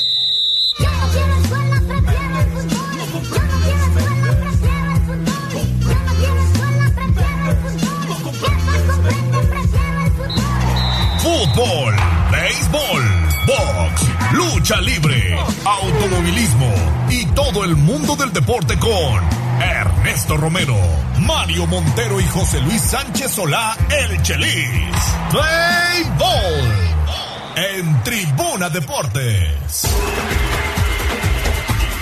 7 de la mañana con 33 minutos y ya vámonos con la información deportiva. Ya está aquí Ernesto Romero y Mario Montero. ¿Cómo estás? ¿Qué tal, Gallo? ¿Qué tal, Mario? Muy buenos días. Buenos días al auditorio. Buenos días, Neto. Buenos días, Gallo. Buenos días, Jazz. De esas veces que me dejan salir y puedo estar aquí en cabina, que aparte me encanta y me da mucho gusto, y estoy contento en mi casa. Muy bien, y ya está Chelis también en la línea telefónica. Chelis, ¿cómo estás? Bien, gracias, buenos días. Buenos días, Chelis. Yo no, yo no pido permiso para salir. No, ni yo tampoco. ¿Cómo viste al Puebla? Lo vi muy bien, lo veo encarrilado, lo veo que que hizo una gran campaña el señor Carvajal en, en 11 partidos, 6 triunfos, solamente dos derrotas, pero el momento anímico el que, que, que vive el Puebla lo hace un rival muy peligroso del lugar 6, muy peligroso. Nadie va a quererse enfrentar al Puebla, que sigue explotando sus dos grandísimas virtudes a todo lo que da, al 100% sus dos virtudes, ¿Qué son? que son perfectamente acomodados a la hora de defender, en un bloque muy bueno, y a la hora en que recuperan la pelota, pero vueltos madre, van adelante y te, te terminan la jugada y normalmente te la terminan bien. Sí, ayer el Puebla se vio fantástico durante todo el partido. La verdad es que no hay nada que, que pueda decir. A lo mejor el error en el gol de Cruz Azul muy, aparte muy fortuito, pero de ahí en fuera el Puebla se vio en bloque, se vio muy serio, jugó un partido muy concentrado, defiende excelentemente bien, sabe parar y hace, su, y hace sus traslaciones correctas, termina las jugadas generalmente, que eso es muy importante, y adelante lo que estábamos platicando fuera del aire, un Memo Martínez extraordinario que se encuentra en un dulce momento. Ayer, si no es por, por Gudiño, mete otros dos goles. Sí, Ante, ajá. ante el mejor Cruz Azul de toda la temporada, ¿eh? Si el Cruz Azul hubiese jugado lo que jugó ayer, estaría clasificado para el play-in. Eso es cierto, ayer Cruz Azul se vio bien, ayer Cruz Azul jugó un partido pues ya sin presión, a lo mejor ya relajados, se vio mejor el equipo, pero ayer el Puebla, el Puebla se metió al Azteca lo que tenía que hacer. Y aparte voy a destacar dos cosas, el Azteca ayer se pintó de Puebla, ¿eh? Sí, se Ayer escuchaba. lo que siempre nos pasaba acabó pasando en el Azteca. La gente se agarró su coche, agarró su Invasión camión, poblana. Vieron cómo hacerle, llegaron y, fueron mayoría en el Azteca. Eso fue uno, a- digo, agradecer y, y- A la y afición, reconocer claro. lo que hizo la afición el día de ayer. Y la- otra vez las calles de Puebla llenas de niños y de gente de la tercera edad Qué y de amigos con sus camisetas y con sus bufandas del Puebla. Y un Puebla que se volvió invencible jugando en calidad de visitante, no perdió un solo partido en la era de Ricardo Carvajal y de Luis Miguel Noriega, obteniendo, pues ya comentaban, la cantidad de 24 puntos desde que asumió eh, las riendas del conjunto blanqueazul, es decir, superando la cantidad de 20 puntos. Eduardo Arce solamente había conseguido una unidad en los primeros cinco partidos dirigidos. Llegó Ricardo Carvajal y pues sacó al Puebla del fondo de la tabla general y después lo metió en zona de calificación hasta conseguir el boleto directo hacia los cuartos de final, instancia donde enfrentará al conjunto de Tigres. Lo malo es ahora el acomodo del calendario, se atraviesa la fecha FIFA, después se va a tener que disputar el play-in, entonces el Puebla pues tendrá un descanso aproximado de 17 o 18 días antes de encarar su siguiente compromiso. Misma situación que le va a pasar a su rival, al conjunto de Tigres, que veremos qué tanto les puede afectar el hecho de pues no tener competencia durante este lapso. Y ya en la cancha, estos parones te, te llegan a afectar, Chelis. Hombre, a algunos les afectan, a otros los benefician. Al Puebla no veo por qué le vaya, por qué le vaya a afectar. Lo traen, lo traen muy adentro. Este, este deseo, habrá que ver ese video, de una, una, una- una arenga en el vestidor de, de Diego de Buen, y te das cuenta que todo el equipo está metido. Si lo tienen que jugar mañana, lo tienen que jugar dentro de 15 días, no tiene por qué no tener esta memoria y salir a la cancha a hacer lo que están haciendo últimamente. Con la única corrección que Arce sí ganó un partido, ¿eh? Arce, Arce todavía le tocó ganarle a, Juárez. No, ya fue con Carvajal. Ya fue el primer partido de Ricardo, sí. Perfecto. Más a mi favor. Muy bien, gracias, mano. Sí, fue el primer partido, fue la presentación porque todavía Juárez en ese compromiso llegaba con la calidad de invicto, peleando el liderato general y así se estrenó con la victoria por la mínima diferencia. A la siguiente semana ya golean el conjunto de Tijuana, después viene eh, el sí, hecho ya, de que ya, le ya, quitan los tres puntos y ahorita analizando la tabla, si el Puebla no hubiera recuperado esos tres puntos el jueves pasado, no le hubiera alcanzado ni siquiera ganándole al conjunto de Cruz Azul. Sí, se, se achaca mucho esto de los tres puntos como que como que fue una, una lotería que hayas ganado, no. Simplemente se ganó en la cancha y había toda la justicia Claro, del mundo claro. para que se lo regresaran. Es para mí fue un acto normal que en la federación no lo no, no lo ven normal por los por los intereses y por las maneras por las maneras en que llevan sus operaciones y que hasta el 24 de mayo van a decir cómo van a componer eso hasta el 24 de mayo, pero al final de cuentas qué bueno que hay un TAS antes. Sí, fue un acto de justicia lo que pasó ante el TAS, no otra cosa, porque el Puebla ganó el partido 3-0 en la cancha, entonces ni siquiera tenía eh, punto de, de discusión para nadie. Eh, y bueno, pues el Puebla además hace ese trabajo, o sea, empezó a jugar bien cuando llegó la dupla de Carvajal y Noriega, empezó a ganar partidos, solamente tuvo dos derrotas desde ese momento. El domingo va a meterse al Azteca ante el mejor Cruz Azul del año y logra sacar los tres puntos, que eso era lo que tenía que hacer. El Puebla ha estado cumpliendo su tarea desde ese momento, desde que se va el tirano Arce, el Puebla empieza a caminar bien, empieza a trabajar, los jugadores dejan de hacerle la cama un técnico al que no querían y ahora, ojo, el Puebla se vuelve un rival peligroso en liguilla, Muy peligroso. se vuelve un rival que no tiene nada que perder, que ya cumplió más de lo que se esperaba, mucho más de lo que se esperaba de este plantel, y se va a enfrentar unos Tigres a un campeón defensor, con una plantilla brutalmente costosa, con un equipo muy hecho, muy difícil, pero bueno, pues el Puebla lo único que tiene que hacer es soñar de aquí en adelante. Muy predecible, muy predecible lo de Tigres con una gran calidad, pero todo mundo sabe perfectamente a qué caramba juega Tigres.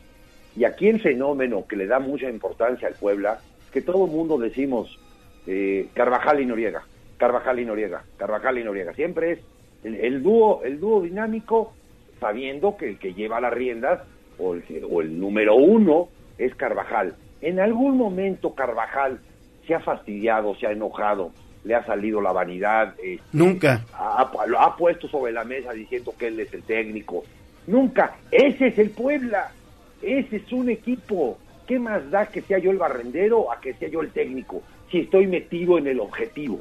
Y esto va para toda la gente de pantalón largo que no está metida y no estuvo metida en el equipo. Estaba metida en sus intereses. Y esos intereses costaron los cinco primeros partidos. Claro. Tenemos palabras de Carvajal. Sí, escuchamos, escuchamos precisamente el mensaje por parte de Ricardo Carvajal, una vez que concluyó el duelo ante Cruz Azul y lo que espera precisamente del duelo ante Tigres a disputarse 28-29 de noviembre en la Angelópolis y el fin de semana del 1-2 de diciembre allá en San Nicolás de las Garzas. Escuchamos Ricardo Carvajal. transformación de Puebla en la segunda mitad del torneo? Mira, eh, recién lo platicábamos ahora, eh, por lo que ha generado este grupo, por lo que tenemos eh, como equipo de gente trabajadora y, que cada partido se entrega al 100%, estamos pensando en no nada más únicamente quedarnos en cuartos de final. Sabemos que, que lo que viene va a ser difícil, pero anímicamente el equipo está muy fuerte, está muy fuerte y, y esa es parte importante para jugar esta etapa de finales. Cuando el equipo está fuerte con la cabeza, puedes, puedes sorprender. Vamos contra un rival muy, muy, muy complicado, un gran equipo, pero el de hoy era algo similar. ¿eh? A lo mejor estadísticamente no te lo demostraba, pero Cruz Azul siempre va a ser un equipo importante de la liga y, y sobre eso tenemos que basarnos para, para competir con cualquier rival del, del torneo. Transformación No. Pues ahí está lo que dice Ricardo Carvajal, siempre centrado, siempre con los pies sobre la tierra, que eso es lo más importante. Y ahora va contra todos los pronósticos. Jamás en la historia del fútbol mexicano un sexto lugar ha sido campeón del fútbol mexicano. Es como la posición incómoda. todos, todos, eh, aunque hayan ocupado la de la octava posición hacia abajo con el sistema de reclasificación, han podido conseguir un campeonato, pero el que haya finalizado en el sexto lugar, al desde 1943 hasta la fecha, nunca ha sido campeón. Bueno, los récords están para romperlos, ¿no? Los pronósticos están para sacarlos. Ya lo hicieron los Pericos, que nunca un equipo que había entrado como mejor perdedor había sido campeón y ganó toda la Liga Mexicana. Entonces ya veremos qué pasa. No tenemos nada que perder, son mucho que soñar. Chelis. Grande. Oye, a ver, ya siendo bien objetivos, ya digamos viéndolo en la cancha, hombre por hombre, eh, estrategia por estrategia, ¿el Puebla tiene para ganarle a Tigres? Sí. Sí. Sí, sí, sí. te- yo te digo que, y lo platiqué con Tuca esta semana, y mira que Tuca estuvo mucho tiempo en, en Tigres, es un, es un equipo muy predecible. Lo que lo hace diferente es la calidad de sus jugadores. Sabes perfectamente que te van a tocar la pelota, que te van a tener la pelota, que te la van a pasear por lado a lado. Luego después caen los pies de cualquiera de los once y agárrate, ¿no? Esa es, esa es la gran diferencia que tiene Tigres. Pero el cómo se va, el, el, el qué van a hacer, no hay, ni- no hay ninguna duda. Simplemente no hay ninguna duda. Y el Puebla tiene armas para, para deshacer, para desactivar este gran equipo, porque es un gran equipo perfectamente dirigido, con mucha experiencia en lo que es en la zona, en, en- en- el paso este de liguillas, como es el Tigres. Oye. Al, Puebla, al Puebla lo veo muy fuerte mental. Me voy a dar un, disparo en el pie, Chelis, Mario. Entonces ver, el América no le pudo ganar a un equipo predecible. ¿El América, el América Tigres? Ajá. No, pero no, no, no, no, no, no, no, no, no, cámbiale de canal. No, no veas esos partidos. Esos partidos, esos partidos no son una realidad. Uno se cuidó, uno se cuidó de los lesionados y otro se cuidó de, de los amonestados. Sí. No es una, no es una realidad. Verdaderamente no es una realidad, hijo. Un round de estudio, fue un round de estudio únicamente. más, ya- sabes, so- so- sombrearon, sombrearon, sombrearon, sombrearon. ¿Sabes qué? El taca-taca y le cambias a una película, hijo. Sí, es correcto. Eso eso pasó en este América Tigres Gallo. No, no nos hagamos. Uno no quería lastimarse, el otro no quería que la amonestaran. Sí, se cuidaron, Se echaron un round de estudio. Nadie metió la pierna fuerte. No corrieron tanto. Están, están velando armas para la liguilla los dos. todo mundo, todo mundo viendo ese partido, cuando el partido importante era, era Pumas, Chivas, ¿por qué? Porque se jugaban más. Ahí sí se jugaban algo. Claro. El, el lugar en la tabla, entonces iban a salir con todos los dos. Este no, este ya sabían cómo iban a quedar los dos y en qué posición. No nos hagamos daño, no nos encueremos. Ya después vendrá la noche y ahí sí, a como nos toque. Sí, el único ingrediente extra era que probablemente el América tuviera la oportunidad de romper el récord de puntos, pero pues tal vez hubiese generado una presión extra. Ahora veremos, veremos cómo le va el conjunto azul crema ya en la liguilla, donde pues no ha podido superar rondas decisivas prácticamente desde su último título en el 2018, cuando se ha, eh, pues cuando consiguió su última estrella. Y de Puebla para Puebla será un duelo con tintes de revancha. Hay que recordar que en la reclasificación pasada se vieron las caras estos equipos. Tigres ganó por la mínima diferencia. En aquella ocasión era un solo partido. Se disputó en el estadio universitario. Diego de Buen lamentablemente falló una pena máxima. Y Tigres, pues con una gran actuación de Anthony Silva, termina ganando por la mínima diferencia. Un Tigres que pues en esos momentos estaba siendo criticado. Tenía pocas semanas de haber sido dirigido por Robert Dante Siboldi. Y al final pues se enracharon hasta conseguir el campeonato. Sí, hace exactamente unos meses, ni siquiera ha pasado el año. Pues Tigres se enrachó y acabó siendo campeón cuando todo el mundo esperaba otra cosa. El rival más duro que tuvo Tigres en esa liguilla fue el Puebla, hay que decirlo también. Fue el partido más difícil de todos. Y ahora pues el Puebla no tiene nada que perder, repito, ya lograron algo extraordinario. Ya lograron más de 20 puntos cuando nadie se los esperaba. Hace dos meses el equipo era el último de la tabla general y, el, y lo que hicieron estos señores y lo que hicieron los jugadores convencidos es algo inaudito. Entonces, pues ya nada, nada más que ver para adelante, más que ver para arriba, sea Tigres o sea el que se te pare enfrente, el Puebla no tiene nada que perder, hay que Tiene mucho disfrutar que la perder. liguilla por lo menos. Tiene mucho que perder. Tiene ¿Qué? mucho que perder. Te voy a decir lo que tiene que perder. Más allá de los puntos del partido, de seguir en la liguilla, el público, su afición, ya se entusiasmó. Ya, lo Eso hablaste, de cierto. la- ya lo hablaste de las calles. Eso ese sentimiento el jugador sí lo trae, mismo que otras en otras épocas el jugador no lo traía, hoy sí lo trae y más allá de los puntos, el Puebla quiere seguir entusiasmando a su afición y quiere seguir representando este gran nombre que es el Puebla. Ojalá contagie al que tenga que contagiar, a los que no se han contagiado y no le dan la menor importancia a esta gran institución. Ojalá. Eso es lo que tiene que perder el Puebla, porque está tocando la puerta y está perfectamente vestido para entrar a esa fiesta. Perfectamente vestido. Y tiene invitación. Pues sí, entonces habrá que jugar, habrá que entrar a la fiesta y ver de cómo nos toca. Entonces, pues dos semanas que se harán larguísimas, Chelis, dos semanas que se atraviesa la fecha FIFA y luego el play-in para que el Puebla vuelva a la cancha y seis equipos que se van a quedar descansando dos semanas también.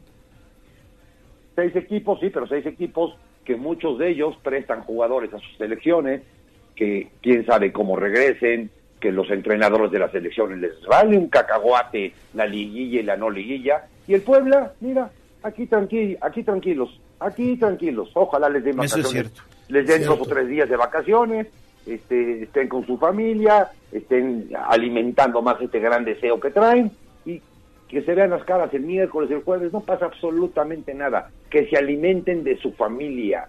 Ese es el gran alimento que va a tener el Puebla. Sí, y en esa situación el más afectado, por ejemplo, sería el América, que es el que más elementos convocados tiene a las distintas selecciones, no solamente de nuestro país, sino también allá en Sudamérica. Entonces podría ser el equipo más parchado. Jardine, aunque tenga 17, 18 días de entrenamiento, pues no contará con sus elementos titulares precisamente por estar presentes en esta fecha FIFA. Situación contraria a la del Puebla, que en estos momentos pues no tiene a un solo convocado. Antes se decía por lo menos de Anthony Silva, ahora el Puebla pues eh, se mantendrá en la Angelópolis prácticamente completo, seguramente con esos dos o tres días de receso y ya después enfocarse en lo que será el duelo ante Tigres, que todavía en esta campaña el Puebla estuvo a punto de ganarle a Tigres, fue el partido inaugural de esta campaña, estaba derrotando por la mínima diferencia, todavía era dirigido por Eduardo Arce, pero de último minuto le roban, le roban la victoria y fue el único empate que rescató Arce en esta temporada. De ahí ligó cuatro derrotas hasta que finalmente le dieron las gracias. Sí, le dieron las gracias en un, en un- en un momento importantísimo para el equipo, porque el equipo venía totalmente a pique, porque ya empezaban a, pensar en, el- en el porcentaje, y luego recordemos cómo entró Carvajal, entró de emergente, lo vuelven a sacar, llega Espinosa, lo vuelven a sacar, vuelve a entrar Carvajal, y Carvajal haciendo su trabajo. Carvajal, verdaderamente, en su fondo, él ejerce igual en la sub-23, en la sub-20 o en el primer equipo, con la misma paciencia, con la misma sapiencia, con la misma unidad. Ah, eh, sor- sorprendido por lo que hizo el señor Carvajal y no me subo al barco. Me subo al barco de los jugadores y del técnico. De ese, ahí sí me voy hasta, hasta adelante, como en el Titanic. Pues ojalá prosperen las negociaciones con Carvajal y Noriega, ¿no? Que se, ¿Cómo? se están rumorando. Ojalá, ojalá ya eh, nos den la noticia antes de que pasen estas dos semanas, que esa sea la buena noticia de la del descanso, porque pues vaya que se lo han ganado y además la afición lo va a pedir. Tu mejor lugar es en la cabina y mejor, mi mejor lugar es en la casa. Ni le busquen. A- Carvajal tiene que quedarse ahí, pero por supuesto que tiene que quedarse y que le suban el sueldo.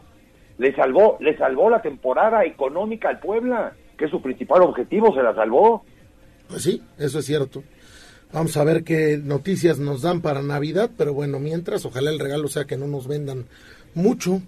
Pues estaremos, estaremos al pendiente. Rápido, Neto, dos sí. mensajes del auditorio. Buenos días a todos. Dice, excelente inicio de semana. Feliz porque el Pueblota calificó directo, se hizo justicia a un proyecto que poco a poco pues ahí va caminando. También dice otra terminación, dice abrazo y arriba el Puebla para los que no confiaban y extrañaban al Arcamón. Bueno, pues ya la Arcamón ayer calificó, ya el Arcamón estará pensando en el Mundial de Clubes, ¿no? Oye, rápido, no he visto fechas, Neto, pero no se cruza con el 8 de diciembre porque no se va a hacer el Cuauhtémoc ese, Eh, día. eso ¿eh? sería una hipotética Eh, semifinal. pasara al Puebla. Semifinal, no sé cuánto tiempo necesita el Estadio Cuauhtémoc para montar todo el escenario. Si el Puebla califica una semifinal, estaría jugando eh, bueno, también En dependiendo de cómo vayan avanzando, si el Puebla, eh, vamos, si se mantienen los resultados de que los de arriba siguen avanzando y lo hace el Puebla, entonces al Puebla le tocaría jugar semifinal de ida como local el 6 o 7 de diciembre. Eh, me imagino que todavía habrá tiempo para que el mismo 8 o un día antes pues ya instauren el escenario, el escenario para el concierto de Luis Miguel. Fin de semana pues no habría actividad y si el Puebla sigue con vida, la siguiente semana estaría disputando este la final, la final y pues espera que ya con cinco días oiga, y el escenario esté listo. Hay que ver porque pues ya esta temporada ha habido conciertos y los escenarios no han estado listos. Caso concreto de Guadalajara que tuvo que jugar en el Estadio Jalisco, al final se llevó una multa, este Querétaro. Lo que pasó en Querétaro. Sí. Entonces, pues atención. No, el problema, el problema no es que lo monten o lo desmonten, eso lo hacen rapidísimo. El problema es que desmadran la cancha, ese, ese es el, ese es el problema. Oye, y el Azteca que tiene a la América como superlíder van a tener RBD, entonces yo no También. sé qué van a hacer. San Luis yo también no sé, va van a tener RBD en medio de las semifinales. San no sé si sigue con vida, también va a tener un concierto de Luis Miguel. Pues, Entonces, como que No, se no, no, emocionaron no. los, los, Los promotores, promotores. en poner a este artista en los escenarios cuando pues precisamente es fecha de liguilla o no esperaron que equipos como San Luis y Puebla pues estuvieran vivos hasta estas instancias. No, los promotores no tienen nada que ver, los promotores piden y el dueño, el dueño del inmueble, los ojos se le ponen con, signos de pesos. Esa es, esa es la realidad, les vale absolutamente gorro el fútbol. Que entre dinero que no estaba, que no estábamos calculando que iba a entrar. Ese Mándela a. Luis Miguel a CEU. Y ese es el problema, ese es el problema de no tener una liga seria. Tienes que tener un escenario y no solamente eso, en buenas condiciones. Claro, claro. ¿Qué más? Pues vámonos con el resto de resultados. Ya como quedó conformado el play-in. Ayer León gana de último momento al conjunto de Ciudad Juárez por marcador de dos goles a uno. Con esto califica como séptimo. Deja eliminado a Pachuca que pues había hecho su papel este fin de semana derrotando a Tijuana. Santos también derrota al conjunto de San Luis en calidad de visitante. Se mete al play-in. Así que ya están definidos los duelos que serán este... Bueno, hasta... Dentro de, un- dentro de una Dentro- semana. Dentro 15 de días. más 15 bien. Días estará jugando San Luis ante León en la primera llave, es decir, séptimo y octavo. El que gane califica a los cuartos de final. El perdedor todavía tendrá una segunda oportunidad para enfrentar al vencedor del duelo entre Santos y Mazatlán que pues también se estará llevando a cabo. El ganador de Santos Mazatlán todavía no tendrá seguro su lugar en cuartos de final. Tendrá que enfrentarse al perdedor del primer partido de play-in, que será entre San Luis y el conjunto de León. Fíjate, la sorpresa era el, el San Luis en su momento. Sí. Y al final la sorpresa fue el Puebla. Exactamente. Al final Sí. el que acabó siendo la sorpresa del torneo fue el Puebla. Y Mazatlán, Mazatlán Y Mazatlán que se mete al play-in, que O bueno, Mazatlán ya venía, del- venía haciendo las cosas un poquito mejor, pero la sorpresa, sorpresa acabó siendo el Puebla. Sí, sí, sí. sí. Chelis, ¿No, Chelis? ¿cómo ven los León? León, Le- León, León, sé- León séptimo, Santos octavo. Ya ni le busquen a las culebras. León séptimo y Santos octavo. Ahora, Sí. León el semestre pasado era favorito ante San Luis y cayó eliminado. Sí, hoy no. Sí, yo también Ne- creo que León Neto, Santos. Neto, qué Sí. negativo, qué negativo vienes, caramba. No, son las estadísticas. No son los números, todo- son las todo- estadísticas, todo me- es todo me habla de, de números pasados y pasados. El momento actual, el aquí y ahora. Oye, Gallo, y el América se quedó a las puertas de romper el récord y ya no lo logró. Sí, yo creo que eso hubiera sido una presión también adicional para el equipo. Ellos prefirieron aguantar, digamos que velar armas y, bueno, finalmente llegar mejor cohesionados a la liguilla, ¿no? Creo que finalmente eso fue lo que sucedió. Como bien lo menciona Chelis, fueron a, a- hacer sombra, digamos, ahí con, con Tigres y, bueno, pues están esperando que ahora sí se le dé las cosas en la liguilla al América, porque en los torneos eh, inmediatos pasados, pues se ha quedado en la orilla, ¿no? Entonces es una situación que no se puede permitir.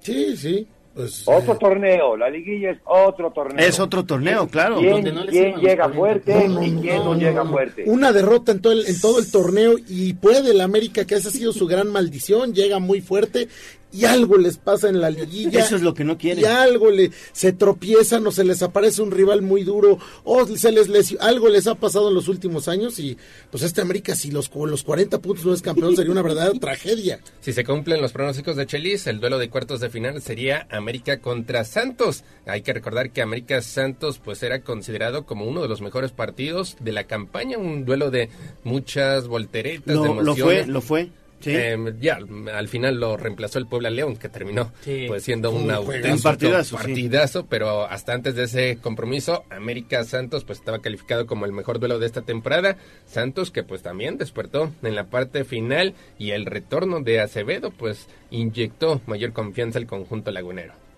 Qué, qué noble es el fútbol mexicano, que después de tantos y tantos errores en ese torneo, la gente, el aficionado, se vuelve a meter en esto llamado liguilla. Es verdaderamente el árbol que nunca deja de dar frutos. ¿Y cómo ves, Chelis, el play-in? ¿Te, te gustó al menos los partidos que te tocó en esta semana ver de Liga de... No. este, No, no, no, no, no, no, no, no, Entre 15 que clasifiquen 10 es verdaderamente una mentada. No, no, no, nada, na- nada que ver el, el play-in de la Liga de Expansión, nada que ver con lo que se supone que puede ser la liguilla. Clasificó, clasificaron los menos malos en un fútbol totalmente sistemático. Yo no entiendo por qué se estudian tanto los equipos si saben que es a un partido o todo o nada. La Paz es el mismo ejemplo que el San Luis. Punteando, punteando, punteando y ayer llegó a gol dos veces, dos veces. Feito, Sí. feito en la expansión, ¿qué te voy a decir? Pero bueno, pues es parte de y ahora lo que nos tiene contentos y lo que nos tiene muy de buenas es el Puebla y la liguilla. Al menos en la NBA los partidos de play-in sí resultaron ser bastante emocionantes. Ojalá en primera división pues el hecho de que se juegue un solo partido pues sea sea que esos 90 minutos tengan muchísima, muchísima emoción. Ya estaremos al pendiente y analizando. Pues 7 de la mañana con Ocho. 59 minutos. 8 Ya a de la mañana. ocho. Ya Vámonos. son las 8, vámonos. Ya, Chelis, gracias. Ahí los veo en la semana. Buena semana, Chelis, gracias. Gracias, Gracias. Chelis, gracias, Neto, gracias, Jazz, Saludos. gracias, Gallo. Gusto estar con ustedes aquí en la mesa. Que tengan muy buen día. Buena semana. Pausa y regresamos.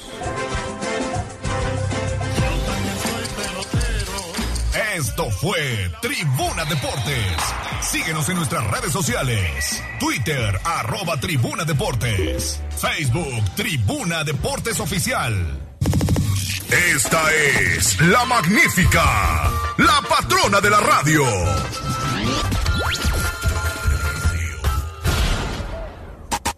Seguimos con el gallo de la radio. Sitio web, tribunanoticias.mx. Me siento muy contento, me siento muy feliz. Ya es fin de semana y me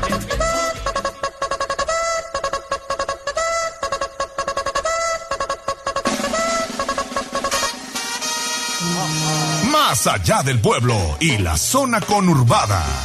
¿Qué pasa en nuestras localidades vecinas? En Tribuna Matutina. Vámonos hasta Atlisco, la Mixteca, con Jocelyn Meneses. Jocelyn, ¿cómo estás? Qué gusto saludarte. Buen día. Hola Gallo, muy buenos días. Envío un saludo para Ale y también un saludo para el auditorio. Así es, estamos iniciando esta semana y sin duda con información relevante del municipio de Atlixco. Y pues ya se dio a conocer oficialmente eh, la inauguración de Villa Iluminada. Será el próximo 24 de noviembre a las seis y media de la tarde. Está programada para que todas las calles de la zona centro de Atlixco se iluminen y también para poder recibir tanto a los atlixquenses, también a los visitantes que acuden a este pueblo mágico de Atlixco. Será un recorrido de 1.5 kilómetros de estas decoraciones luminosas navideñas y ya está, este, se está compartiendo el mapa donde en el centro de convenciones se instalarán al menos 65 stands donde se van a poder vender artículos de temporada, alimentos y también bebidas para poder iniciar este recorrido que va a pasar por la calle Nicolás Bravo y de esta forma va a llegar al zócalo de la ciudad. También va a tomar la avenida este, Miguel Hidalgo y tomar la calle 16 de septiembre para poder llegar a las escaleras anchas. También platicamos con el director de Industria y Comercio, Eric Adán Carreón, quien nos da la invitación a aquellas personas que quieran establecer este un punto de venta durante esta villa iluminada. Será el próximo 14 y 15 de este mes de noviembre para que puedan acudir a las oficinas y poder llenar el formato correspondiente. Y esta es la información que nos comparte. 2023. Eh, en cuanto a materia y temas de comercio, son 65 espacios los que se han publicado. Eh, estos se van a otorgar a través de una convocatoria, la cual ya fue actualizada el día sábado 11 de noviembre a mediodía ya fue este, publicada en, en las redes sociales oficiales del municipio de Atlixco. Y pues bueno, esta contiene 39 stands eh, que van a ser en, las- en la nave 2 del centro de convenciones, van a estar instalados, eh, todo este comercio va a estar instalado en la nave 2 del centro de convenciones, en esta parte techada. Y pues bueno, ahí tenemos nosotros destinados 39 stands para artículos en específico, artículos varios, eh, todo esto, eh, pues que ya sabes que en esta temporada venden pues los suéteres navideños, todos los artículos navideños, este, y posteriormente junto a ellos, eh, no pegados, obviamente ideado este tema para que no hubiera ningún conflicto en cuanto a la logística de, esta instalación de comerciantes, tenemos 16 estantes para la elaboración de alimentos, esto eh, exclusivamente pues con venta de eh, bebidas sin alcohol, que quiere decir agua fresca, refrescos, este, o algún juguito, este, estas cuestiones.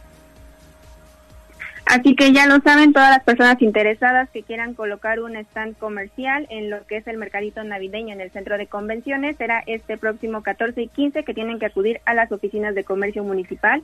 También ya para poder iniciar con esta temporada que es Villa Iluminada. Perfecto, gracias, gracias, este, mi estimada Jocelyn, ¿en dónde te leemos? Claro que sí, a través del www.contextosnoticias.com y también las redes sociales de Noticiero Contextos. Gracias, Jocelyn Meneses, 823, y de Atlisco nos vamos a Tehuacanale. Exactamente, te saludo con mucho gusto, Germaín. ¿Cómo amanece Tehuacán? Excelente inicio de semana para ti. Ale, Leo, amigos de- del auditorio y por supuesto al equipo de tribuna, en día, excelente semana, pues para detallar que se ha convertido en una problemática seria, la falta de espacios en el Panteón Municipal de Tehuacán ya se encuentra saturado y no cuenta con pues sitios para seguir realizando inhumaciones. El proyecto de construcción de un eh, camposanto podría quedar descartado, al menos en esta administración, debido a que uno se cuenta con un predio y se requieren 16 hectáreas eh, por lo menos. Además, el tiempo que resta ya de esta administración es un eh, tema complicado para llevar a cabo, pues, los eh, proyectos que puedan complementar, este cementerio. Según lo que dio a conocer la regidora Se nos fue Germaín Olasco Damián, está allá en las montañas de la Sierra Negra y obviamente ahorita vamos a retomar la comunicación, claro que sí, Ujú. con mucho gusto. 8 de la mañana con 24 minutos. Retomamos la comunicación con Germaín Olasco. Adelante, Germaín.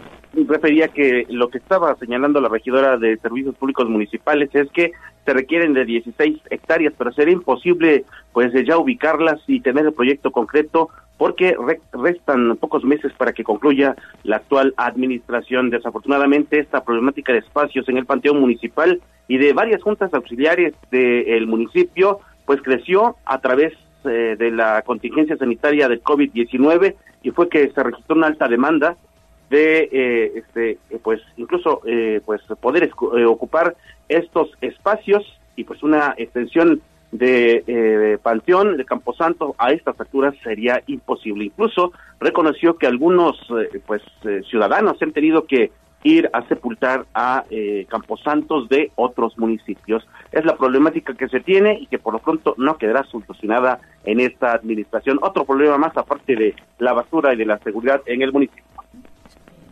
Bueno, pues ahí está. Gracias, este Germaín, ¿en dónde te vemos? ¿Dónde te escuchamos? a través de la plataforma Hora 25 México. Perfecto. 8 de la mañana con 25 minutos. Vámonos con información de la salud. Sitio web, tribunanoticias.mx. Me siento muy contento, me siento muy feliz. Ya es fin de semana y me pienso divertir. Ave, doctor, los que vamos a morir te saludan. Nuestros consejos de salud en el dispensario. En Tribuna Matutina. 8 de la mañana con 26 minutos. Doctor Caballero, ¿cómo estás? Te saludo con gusto. Buenos días. Muy buenos días, Leo. También te saludo con muchísimo gusto a ti, a todos los que colaboran contigo y los que te escuchan. Oye, doctor, a la diabetes mellitus le han llamado la otra pandemia, ¿es así? Antes de que, de que hubiera COVID en México, no nos imaginábamos, le denominábamos la pandemia del siglo XXI. Así le comenzamos a llamar a la diabetes antes del, COVID. Y bueno, pues ahora, después del COVID, retomó su lugar y sí, sí, sigue siendo una de las pandemias más importantes, pero sobre todo más, más devastadoras. Mira, eh, si yo ahorita le pregunto a los que están, a todo el auditorio que te escucha, a tu equipo, ¿quiénes conocen a alguien con diabetes? Si yo los pudiera ver y les pidiera que levantaran la mano, casi todos levantarían la mano, que conocen a alguien con diabetes. Hoy les pregunto también, ¿quiénes conocen a alguien que hoy tenga COVID? Algunos levantarían la mano, pero no tantos como con diabetes. O que si conocen a alguien con tuberculosis o con alguna enfermedad, este, eh, digamos, eh, hipotiroidismo, cualquiera de las que conocemos graves. ¿no? Realmente la diabetes ocupa en este momento en nuestro país y en el mundo una de las más altas tasas de morbilidad y mortalidad. La gente muere por diabetes. Ese es, ese es el problema que enfrentamos hoy. Y, y lo peor es que a veces muchas personas no saben que tienen diabetes y viven con ella hasta que comienza a haber deterioros ya importantes y ya no se puede controlar fácilmente. Doctor, y ahorita que preguntaba, eh, hacia al azar, ¿conocemos a alguien que tenga la enfermedad? Yo me atrevería a decir que sí, no solamente amigos, alguien que forma parte de nuestro círculo, sino familia, ¿no? y entonces los factores de riesgo están ahí, solamente falta que algo los detone. ¿Es verdad esto de que si consumimos refresco tenemos más riesgo de padecer la enfermedad? Es, un, es una de las cosas que siempre escuchamos, doctor. Sí, es que hay un detalle. El aumento de peso o la acumulación de reservas, la, el sobrepeso, la obesidad, es un paso previo a generar una condición que técnicamente le llamamos resistencia a la insulina. O sea, nosotros exigimos al cuerpo que trabaje eh, eh, usando bien, usando el azúcar y le metemos más y más, pues si el cuerpo y la insulina, que es la que produce nuestro cuerpo, de repente ya no funciona bien y comienza, como decimos, de brazos caídos y ya no trabaja como debiera trabajar. Y entonces viene el problema de que se acumule el azúcar en el cuerpo y la acumulación del azúcar en el cuerpo comienza a dañar todos los vasos sanguíneos del organismo, sobre todo los más chiquititos, en el cerebro, en las piernas, en los brazos, en los riñones, en los ojos. Por eso los síntomas de la diabetes, por el daño de la cantidad de azúcar circulante y este el impacto que tiene el azúcar en todas las venitas y vasitos sanguíneos. Sí, efectivamente, le digo, hoy es un problema grave y además se puede heredar. Tenemos el gen de la diabetes y si nosotros provocamos la enfermedad, pues aparece más rápido. Y justo eso, doctor, nos preguntan que si pudiera dar como eh, su opinión como especialista de cómo empieza la diabetes en los pies. Y hoy sería un buen día para acudir a hacernos un chequeo, ¿no? Exactamente, Ale. Mire, el chequeo es un examen de sangre para saber cuánta azúcar tenemos. Imagínese que hoy alguien dice, bueno, pues hoy voy a ir o mañana o esta semana, mi propósito, antes de que termine el año me voy a revisar el azúcar, porque mi abuelita, mi mamá, mi tío, no, tienen diabetes. Y de repente salimos con una cifra ahí sospechosa. Hay que repetir el examen o hay que ir al médico para que se haga un examen especial. Hay exámenes que nos permiten conocer cómo está comportándose nuestro azúcar las últimas semanas, cinco o seis semanas atrás, podemos saber cómo se ha venido comportando y si nuestro cuerpo está manteniendo niveles altos de azúcar va a aparecer ahí. Y entonces ya estamos en una condición en donde requerimos con urgencia la atención médica y a veces, bueno, el, comenzamos con el cambio en el estilo de vida, que ya hemos platicado mucho aquí es muy importante modificar lo que comemos y por supuesto la atención médica por si requerimos medicamento. Pero es oportuno lo que usted dice, hay que acudir a hacernos un examen porque solo mencionaré esto, los síntomas de la diabetes son muy inespecíficos. si alguien, por ejemplo, siempre tiene mucha sed y no anda corre y corre, si alguien, por ejemplo, hace pipí cada ratito y no toma tanta agua, o si alguien tiene mucha hambre y dice, ahora no sé por qué tengo tanta hambre, o incluso estoy perdiendo peso y no sé por qué, pueden ser signos de diabetes. Exactamente, pues ahí está la recomendación, como siempre, muy importante esto que nos dice doctor y pues lo escuchamos el próximo lunes. El lunes nos escuchamos, un saludo a todos y con mucho afecto y cariño hagámonos las pruebas Sí. para ver cómo está nuestro cuerpo. Exactamente, y hay que cuidarnos a partir de ahora, los jóvenes que nos están sintonizando, hay que tomar conciencia porque en cualquier momento pues se puede presentar esta enfermedad. Gracias, doctor. Al contrario, gracias a ustedes, un abrazo a Leo y un abrazo a Ali y a todo el equipo. Ahí está la colaboración de todos los lunes del doctor Víctor Manuel Caballero. Y antes de irnos a la pausa comercial, tenemos más saludos. Aprovecho para eh, mandarle un saludo a la terminación 2996. Ayúdame, Jazz, porque dice que cuando empieza el play-in. El play-in debe estar iniciando, te doy esta fecha, en la semana del 27 de noviembre. Porque la próxima semana, bueno, es decir, esta semana, eh, no, la semana del 20. Porque Ok. esta semana hay fecha FIFA. No Ah, hay bueno. liga. Pues ahí está, ahí está la información y muchísimas gracias por estar en contacto con nosotros. Ahora sí, la pausa y regresamos.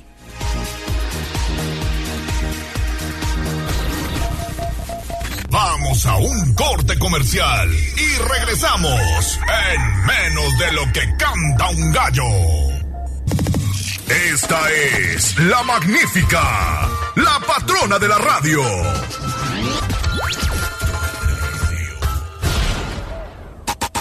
Seguimos con el gallo de la radio. Twitter, arroba tribuna vigila. Mi ciudad es la cuna de un niño dormido. Es un bosque de que cuida un castillo. Hablemos de nuestro pueblo.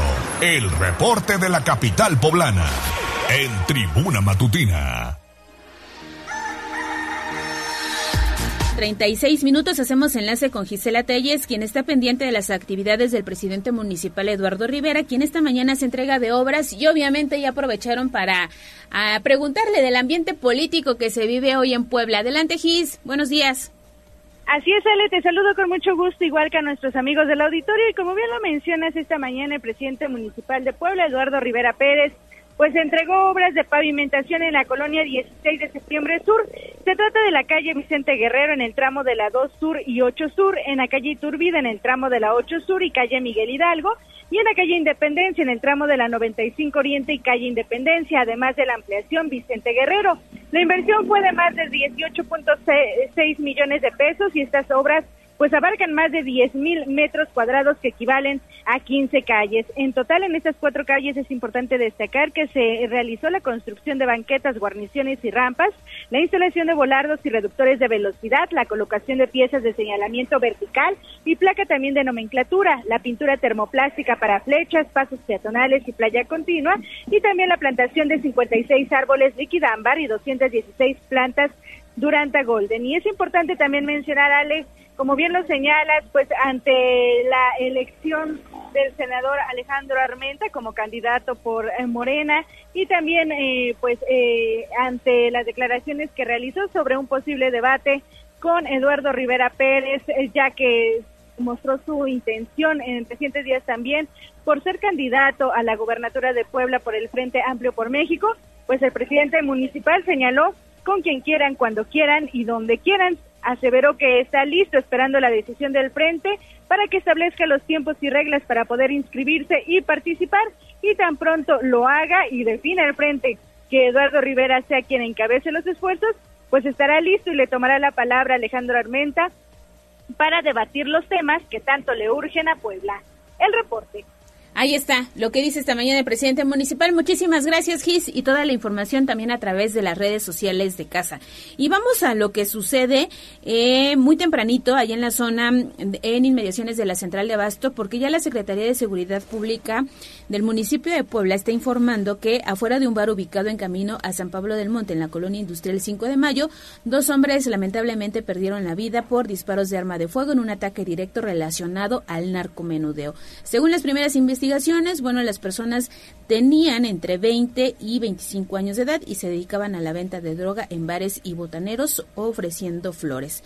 Así que todos los detalles ya usted los podrá encontrar a través de una nota que está preparando David Becerra, quien desde muy temprano se encuentra desde el lugar de los hechos dándonos información de lo que sucede en este punto, muy cerquita de la central de Abasto. Y también aprovecho para mandarle un saludo a Juan Merino, que se comunicó y nos está compartiendo un video de un accidente. Un motociclista lamentablemente perdió la vida luego de derrapar esto en la eh, autopista Puebla-Tlaxcala, casi llegando al libramiento hacia el vecino estado. Está muy aparatoso este hecho vial y se mantiene también en ese punto un fuerte operativo policiaco. Pues es lamentable lo que sucede este lunes. Con malas noticias arrancamos este inicio de semana de lo que pasa no solamente en Puebla, sino en la región cercana.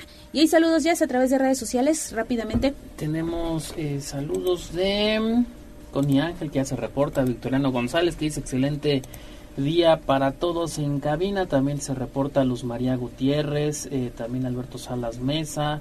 Eh, Oli Sánchez ya dejó su reacción por esta eh, plataforma. También a través de WhatsApp tenemos saludos para la terminación 2707 para Guerrera de Vida que también se reporta, Gato Miguel, terminación 9616, terminación 3436, dice ya eh, se va a ir el medio mes, casi casi, sí, ya falta eh, poquito para, para el 15 de noviembre, en la mitad, como bien lo comenta él, también el usuario Amore, terminación 4190, Guatusi Guatoto, terminación 6737, y finalmente también se reporta Julio César, así está su usuario, terminación 9707. Pues ahí está. Muchísimas gracias por su sintonía y por dejarnos un mensaje. Nos vamos a escuchar las notas económicas. Sitio web, tribunanoticias.mx. Poderoso caballero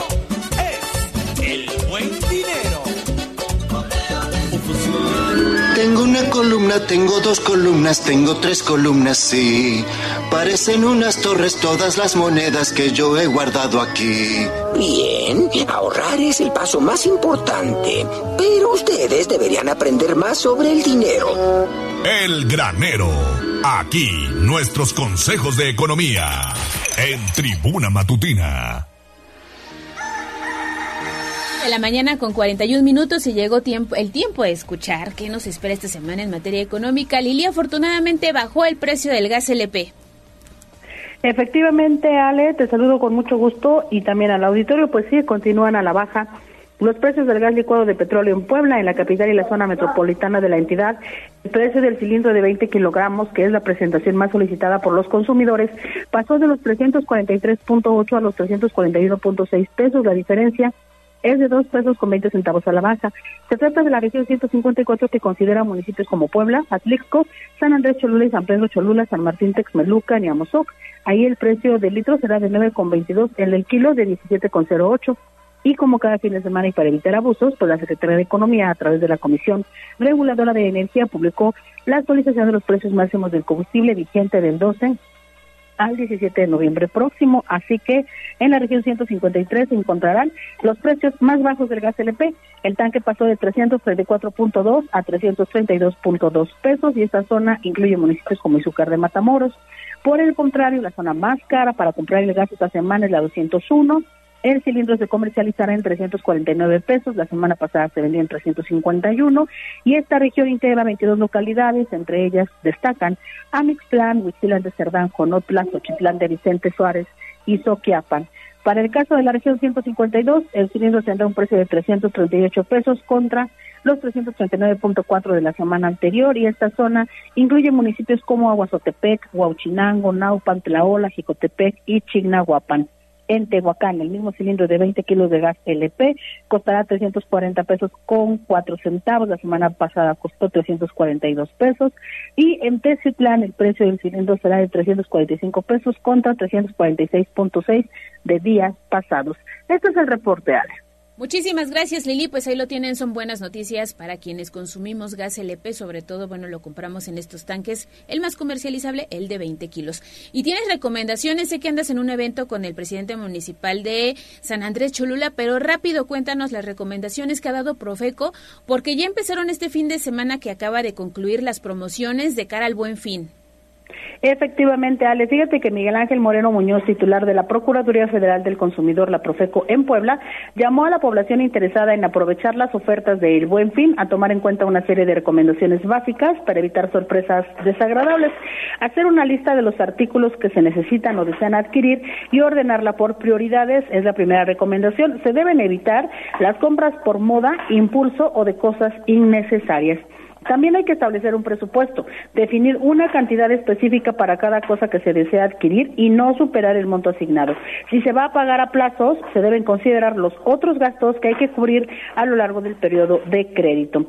Verificar precios. También será necesario recorrer dos o más establecimientos algunos días antes del buen fin para checar precios y después compararlos con los de promoción y determinar si realmente se trata de una oferta. Exigir ticket o factura es una de las más importantes de recomendaciones. Es que el comprobante de compra es indispensable para realizar alguna reclamación en caso de que el producto adquirido tenga algún defecto y se haga válida la garantía. Y en este punto va implícito el realizar compras en el comercio establecido. Escuchemos lo que decía el delegado. Los cuales recomendamos siempre pedir algún ticket o alguna factura para obviamente eh, así asimilar la relación contractual con el mismo proveedor y obviamente poder interponer sus, sus quejas o sus denuncias.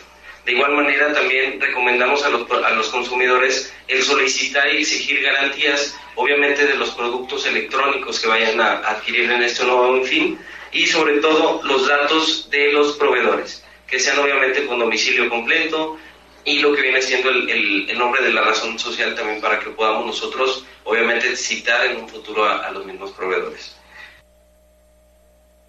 que en el año 2022 se atendieron tres quejas de compras realizadas durante el Buen Fin. En un caso se trató de un televisor que no encendió, por lo que recomendó revisar todos los artículos antes de salir de la tienda y las otras dos quejas fueron por un par de promociones que no se respetaron en la venta de teléfonos celulares. Es el reporte, Ale. Ahí está muy completa la información. Gracias, Lili, que tengas un excelente inicio de semana. Igual para todos, que sea una gran semana, Ale, buen día. Pues ahí está la información, las recomendaciones que ha dado Profeco. No los echen saco roto porque ya viene la quincena, además muchos estarán recibiendo un pago por adelantado, habrá buenas promociones, verifique compre y obviamente pues compare, ¿no? Esa es la recomendación que le damos y puede checar también todos los detalles en esta nota que nos ha presentado Liliana Tech a través del el portal de casa. Y entonces es momento de ir contigo, David Becerra, porque saliste a preguntarle a los poblanos qué van a comprar o si ya aprovecharon las promociones de este fin de semana. Adelante, muy buenos días. Hola Ale, te saludo nuevamente. Pues sí, ya, y es que la fiebre de temporada de ofertas se ha adelantado casi una semana. Y es que a pesar de que la campaña de El Buen Fin tiene como un inicio oficial el día 17 de noviembre, muchos negocios decidieron tener su propio bloque de temporada adelantando desde el día 9 y hasta el próximo 21 de noviembre, una temporada eh, pues extendida, Ale. El fin irresistible, como se hace llamar, es una versión extendida del Buen Fin y diversos negocios ya se han sumado con ofertas en electrodomésticos que son los objetos que evidentemente más se venden. Estuvimos platicando con algunas personas y esto fue lo que nos dijeron de lo que ya han notado que hay en promociones. Escuchemos. Hoy, pero ahí decía que del 9 al 16. Y, y bueno, y en la tele estamos viendo que Walmart también del 9 al 16, Sam's Club del 9 al 16 también. Ajá, pero no el buen fin. Hay eh, ofertas, hay muchas ofertas. Cosméticos, comida, ropa. Mm, como tal, eh, Buen Fin no dice, pero tiene ofertas toda la tienda de Sams. Y electrónicos, cosas así. Que ah, he visto negocios que le suben mucho precio antes de la fecha del Buen Fin y a la hora del Buen Fin lo dejan al mismo precio. Entonces ahorita no comprarías, por ejemplo. No, yo no compro en el Buen Fin. Así, a pesar de que el buen fin no ha comenzado oficialmente, ya muchos comercios pues han comenzado con las ofertas para evidentemente atraer clientela y que dure más de un fin de semana prácticamente toda la semana. Y pues ya lo dio la recomendación pues eh, checar los precios previos y notar que sí haya una oferta real al momento de que ya oficialmente inicie el buen fin el próximo viernes 17 de noviembre y todo el fin de semana va a ser un buen fin 17, 18 de noviembre, 19, 20 y hasta el 21. Ale, pues es la información que tenemos. Muchísimas gracias, David. ¿eh? Yo no sabía que los cosméticos, pues mira, si hay, hay que aprovechar. ¿Vas a comprar algo? ¿Ya planeaste alguna compra? Equipo para motocicleta, Ale, y bueno, de por sí este fin de semana que viene va a ser un buen fin, Ale. Sí, Pues, exacto. ya- Eso te hace falta, electrodomésticos. Exactamente, Ale. Entonces, pues ahí vamos a armarnos bien, ¿no? Sí, exactamente. Hay que amueblar la casa. Así es, justamente, y pues aprovechamos con estas ofertas que se, que se presentan para que realmente sea un buen fin. Exactamente. Será un buen fin, pa- un buen fin para David Becerra porque está preparando bodorrio. sí, a meses sin intereses, amigo. Pues aprovechar la promoción, fue plan con maña.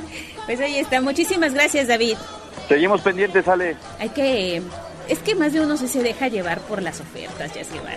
¿Tú te dejas llevar por Algunas, las ofertas? sí, he de confesar que hay momentos que dices, pues sí, me doy. Para eso trabajas total, dices. Eh, ¿no? ¿Ves? O sea, es que esa es la frase de Yas Guevara. Pero, digo, mucha gente a lo mejor aprovecha así para comprarse la pantalla, ¿no? A lo mejor para cambiar el, coche, el celular. No, ajá. coche no tanto en buen No, fin, ¿o sí, Yo, yo he visto, conozco gente que sí. Y, No es como que hay un, pues voy ahorita y dejo Bueno, tú tanto y no, lo saco a pues tú no, como que no. pero pero a veces hay, a lo mejor tienes como esa parte para dar por adelantado y luego ya te quedan ciertas mensualidades. Hay gente que sí lo hace. Computadoras, sí, me, sí he visto computadoras, Ya, sí. hay más pantallas, ¿no? Relojes inteligentes. Ah, mira, y, y ahora Mone sube la mano. sí, pero sobre todo sí, pantallas, mucha sí. gente que compra ropa, Ropa. ropa y pues no sé, que nos diga la gente que Ah, nos está hay- escuchando hay también- que consumen más en este hay, buen hay papás que les ayudan en estos días a los Reyes Magos. Ah, también, efectivamente. Tienes, tienes, tienes razón. Por aquí hay unos cerquita. Está, está por allá Sí. No, además, sí, las mensualidades sin intereses pues ayudan. Aunque fíjate que también son un riesgo, porque entonces ves a ciertas tiendas que te dicen, compra ahora y empieza a pagar hasta marzo, ¿no? Y Bueno, ya- pero está bien si te respetan los meses sin intereses. Ha, ha pasado que empieza a pagar en marzo, pero te respetamos los meses sin Ah, no, sí. está todo Aquí el problema viene cuando ya te llega marzo y tú ya estás viviendo la cuesta de enero. Eso sí. Ese es el, ese es el tema, ¿no? Entonces, pues nada más con mesura, ya lo escuchó, compare precios y nos puede comentar qué va a adquirir en este buen fin o si ya a lo mejor este compraron algo este fin de semana que acaba de concluir. Nos vamos a la pausa y al regresar estaremos dando un repaso por temas nacionales.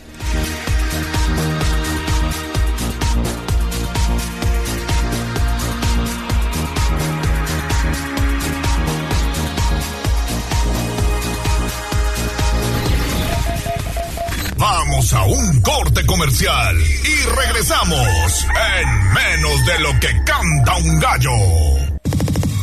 Esta es la magnífica, la patrona de la radio.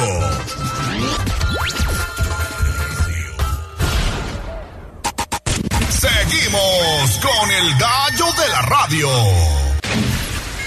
Sitio web, tribunanoticias.mx. Un, dos, tres, cuatro. ¡Extra, extra! ¡Nuestra sube para la guerra! Al grito del boceador. Esto es lo más destacado de la prensa escrita. En Tribuna Matutina. Nacional. 8 de la mañana con 55 minutos. Te saludo con mucho gusto, Avi, porque este fin de semana Samuel García, quien es gobernador de Nuevo León, se registró como precandidato de Movimiento Ciudadano a la presidencia y de manera textual dijo, vamos a hacer historia. ¿Qué fue lo que sucedió allá en la Ciudad de México? Adelante. ¿Qué tal, este Ale Gallo, amigos del auditorio? Los saludo nuevamente con mucho gusto y efectivamente les comento que pues Samuel García, gobernador del estado de Nueva León, presentó su registro como precandidato a la presidencia de México por el partido Movimiento Ciudadano. Y es que esto fue ayer alrededor del mediodía cuando Samuel García pues acudió a las instalaciones del Movimiento Ciudadano en la Ciudad de México para recibir su constancia de registro tras cumplir con todos los requisitos necesarios y es que también fue acompañado de Dante Delgado, coordinador nacional del Movimiento Ciudadano, y su esposa Mariana Rodríguez. Y es que aunque el gobernador de Nuevo León expresó que en 2024 sacará a la vieja política del país de una vez por todas, y es que también expresó que va a demostrar cómo se hace política de la nueva para un nuevo México. Y es que también dijo que está seguro que desde esta trinchera va a competir solo por primera vez y que efectivamente hará historia. Y es que también el precandidato presidencial añadió que entre los motivos por los que decidió competir en el proceso electoral 2023 está crear un gobierno joven que mire hacia un mejor futuro. Y es que dijo y reiteró que será un gobierno fresco y eficiente y por supuesto joven que apueste al futuro y no al pasado y es que hasta el momento también la senadora Iliara Kempins y Samuel García pues son las únicas personas que se han registrado a la precandidatura presidencial por Movimiento Ciudadano. Y es que también se da que desde finales del mes de octubre pues el Congreso de Nuevo León pues ya le había otorgado la licencia a Samuel García para que se separara del cargo a partir del 2 de diciembre y hasta el 2 de junio de 2023 para poder participar pues en este proceso electoral 2024. Ale, es la información que tenemos.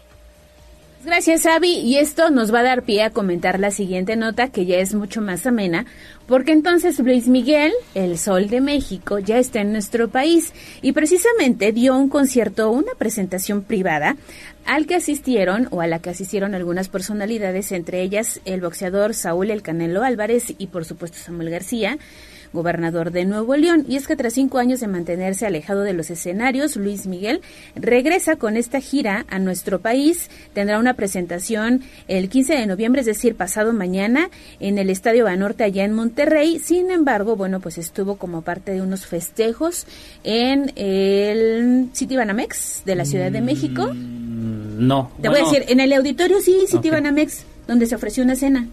Ahí se presentó en este festejo de un empresario mexicano. De Carlos Bremer, que es muy amigo Exacto. Pues son muy amigos, por los 30 años de su financiera. Un evento privado al que, como se lo digo, asistieron pues muchas personalidades que pudieron disfrutar de Suave, No culpes a la noche, Somos novios. ¿Cuál es tu canción favorita? La de La Viquina. Ay, a mí me gusta la, media vuelta. La media vuelta. Esa, esa es mi favorita. Pues con esta información concluimos Tribuna Matutina. Les deseamos un excelente inicio de semana. Se queda activo el 22 23 90 38 10 para cualquier reporte. Mañana aquí tenemos una cita, recuérdelo, 95.5 de FM. Se quedan en compañía de la chiquilla. Excelente lunes y adiós. Adiós, amor. Aquí terminamos Tribuna Matutina